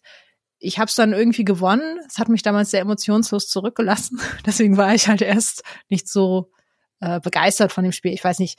Inzwischen, ich spiele auch gerade noch eine Partie online, denke ich einfach, äh, ist ja, ist ein gutes Spiel. Also äh, war wohl auch ein bisschen tagesformabhängig. Ich würde es mir immer noch nicht kaufen. Ich glaube nicht, dass ich das hier brauche, aber ich würde es jederzeit mitspielen und ich mag auch eigentlich diesen Aspekt, dass man so ein bisschen schauen muss, baue ich in die Breite, baue ich in die Höhe, was habe ich so für Gelegenheiten. Das Regelwerk ist schlank, das gefällt mir. Mm, das mag ich sowieso ganz gerne. Also wenn, das ist für mich dann auch ähm, ein Stück weit Eleganz, wenn man einfach mit wenig Regeln viel machen kann. Also sehe ich auch auf äh, der Empfehlungsliste mindestens jetzt dieses Jahr. Hat halt so das Problem mit Dorfromantik als starke Konkurrenz. Das kann nur einen geben, glaube ich, in der Hinsicht. Ja, ich weiß ich nicht, ob die beide in die Nominierung kommen. Ich, ich, ich glaube das auch. Also der Nico hat neulich bei Twitter nochmal unterstrichen, dass er sagt, ich, ich kann auch zwei Spiele, wenn sie, wenn sie beide gut sind, kann, kann, sagte er, würde ich trotzdem für beide Spiele die Hand heben. Also es gibt wohl einzelne Jurymitglieder, ich kann das ja nur jetzt aus Einzelmeinungen beurteilen, die sagen, ich kann mich da schon frei machen von. Ich habe nicht die Aufgabe, eine möglichst unterschiedliche oder diverse oder verschiedene Geschmäcker äh, berücksichtigende Liste zusammenzustellen. Ich möchte einfach die drei besten Spiele auf die Nominierungsliste haben, aber ich kann mir durchaus vorstellen, dass es da unterschiedliche Perspektiven drauf gibt, über die dann auch äh, die Jury wahrscheinlich sehr leidenschaftlich diskutieren oder abstimmen kann. Ähm, also Akropolis also das Schöne ist ja, es gibt ein paar Varianten noch in der Spielanleitung, die brauche ich gar nicht, weil, weil das Spiel ist einfach sehr schnell gespielt. Es ist sehr zugänglich aus meiner Sicht. Man muss diese Wertung mal drauf haben und ja klar, am Anfang machen alle den Fehler und denken, ich muss die Agora nach den gleichen Legeregeln legen wie die jeweils farblich korrespondierenden Stadtteile. Ähm, das ist nicht nötig, aber die, also die Entscheidungen zu gucken, welches Plättchen nehme ich, nehme ich mir ein Plättchen, was mir Punkte bringt, weil Sterne drauf sind, oder habe ich gerade ein günstiges Plättchen, was ich vielleicht in die zweite oder dritte Ebene bauen will, oder habe ich eins, was mir gar nicht so viel bringt, was ich dir aber wegschnappen möchte, weil es dir vielleicht ein bisschen mehr bringt. Ähm, das sind keine schwierigen Entscheidungen. Das ist alles nicht kompliziert. Das ist alles nicht keine große Kunst. Ähm, ich bin total überrascht, also wirklich total überrascht, dass es bei Boardgame Geek hat es 3, also etwas über 3000 Bewertungen hat dann ein Ranking oder eine Bewertung von 7,6 und eine Komplexität von 1,80, was ich krass finde, wohingegen ja Next Station London bei 1800 Bewertungen eine Komplexität von 1,42 hat. Und ich finde halt Next Station London viel, viel schwieriger zu spielen und zu erklären als Akropolis. Aber ja, möglicherweise ist es einfach die Geschichte, dass man diese unterschiedlichen Wertungen da auf dem Zettel am Anfang quasi, also dass man da die Übersicht erstmal behalten muss und dass sich das dann anders anfühlt. Bei dem anderen kreuzt man vielleicht irgendwas Wildes an, was gar nicht so effizient ist, aber man merkt es nicht so. Könnte ich ja. mir vorstellen. Ja, das kann gut sein. So. Ähm, ähm, hier finde ich übrigens auch, also ich kann mir das mit den äh, lila Gebäuden immer noch nicht merken, was das sein soll, aber das mit den roten Militärvierteln, dass die gerne am Rand sein wollen und das äh, blaue Wohnviertel zusammen sind, das finde ich ganz hilfreich von der Thematik. Ähm, ja, Tempel sind, sind, Gliedern sind Tempel, die sind, die wollen mhm. im Zentrum, der Glaube soll im Zentrum stehen, so, so erkläre ich das ja, immer. Okay, mit Glauben habe ich es eh nicht so, deswegen. Ich also auch nicht, aber man. Religion, man deswegen ist es wahrscheinlich so entfallen. Das, das, das ist halt die Eselsbrücke an der Stelle. Ja, ja. ja ich versuch's mal mit der Eselsbrücke in Zukunft. Genau. Ja, also ich find's, ich find's einen schönen Titel. Ich äh, spiele ihn sehr gerne. Ich empfehle ihn auch Leuten, die gerne so Legespiele spielen oder puzzeln. Der Chris sagte ja neulich äh, in, in einer Besprechung äh, bei mir in der Orakel-Folge, äh, dass er sagt, es ist eigentlich wie Cascadia, nur ohne bunte Plättchen noch oder ohne Holzplättchen. Also ist natürlich sehr nah dran. Und wer aber diese Spiele mag, diese Spielprinzipien, Plättchen legen, Punkte werten, nach verschiedenen Systematiken zu punkten, sich zu überlegen, wo lege ich das Plättchen hin, äh, welche Schwerpunkte setze ich. Ich kann nicht in allen Bereichen gleich gut sein, das geht nicht. Also ähm, wer solche Spiele mag, der ist mit Akropolis sicherlich gut bedient. Und ähm, ich spiele es auch online gerne, ich spiele es aber auch am Tisch gerne. Ähm, momentan vergeht äh, fast keine Woche, wo das nicht irgendwie auch ein, zwei, dreimal auf den Tisch kommt, irgendwie in der einen oder anderen Runde. Also ähm, insofern hat es mir gut gefallen und ich bin sehr gespannt, ob oder wie es nächste Woche oder übernächste Woche dann von der Jury bewertet wird. Ja, es macht vieles richtig oder wie die Norddeutschen sagen würden, es macht nichts groß verkehrt. ja, also es macht nichts groß verkehrt. Das ist, glaube ich, eine schöne Zusammenfassung. Ja, es ist halt, es ist halt ein leicht zugängliches, einfaches, schönes Plättchenlegespiel. So, ne? Das kannst du dann, das kannst du mit Nimalia und mit äh, äh, Cascadia in einen Topf werfen und dann kannst du sagen, es ist fast egal, welches davon du spielst, die sind alle irgendwie schön und nett. Ja. Also ich stehe ja sehr auf die Tiere in Cascadia, das möchte ich hier an der Stelle mal betonen. Ich auch, ich auch. Also, aber es, Akropolis würde auch mit Tieren funktionieren. Aber ja, du hast vollkommen recht. Also das, ne, das Thema kommt bei Cascadia ein bisschen schöner durch, aber das Spielprinzip ist dann doch sehr vergleichbar. Ja, ja. da stimme ich dir zu. Jetzt haben wir doch äh, sechs verschiedene Spiele gehabt. Kuzuka, Noobs in Space, Fun Facts, Next Station Spiel, London. dessen Namen nicht genannt werden durfte genau. auch noch. Next Station London, noch? das Spiel, dessen Name nicht genannt wird, Great Split und Akropolis. sehr oh schön. Mann, ja. Ähm, ja, waren doch heute ein paar sehr einfach oder leicht zugängliche Titel überwiegend zumindest. Ähm, Freue mich, wenn du Lust hast, mal wieder in den Broadcast zu kommen. Dann packen wir ein paar Kracher mal auf den Tisch. Genau, äh, da kommen nur die Hardcore-Games hier. Da kommen die Hardcore-Sachen raus, sehr schön. Ähm, ich hatte viel Freude mit dir zu podcasten. Ich hoffe, dir hat auch ein bisschen Spaß gemacht. Ja, ja. Auch äh, wenn du das ganze Orakel-Podcast-Gefüge komplett durcheinander gebracht hast dieses Jahr. Ich habe schon kurz verdrängt. So ja, deswegen, deswegen frische ich jetzt ja mal eben ne, Finger in die Wunde. Pass, pass mal auf. Also ein Orakel ja. taucht ja nur im alten Griechenland auf. Und wer Akropolis nicht gerne spielt, der muss sich überhaupt verdienen, ein Orakel sein zu dürfen.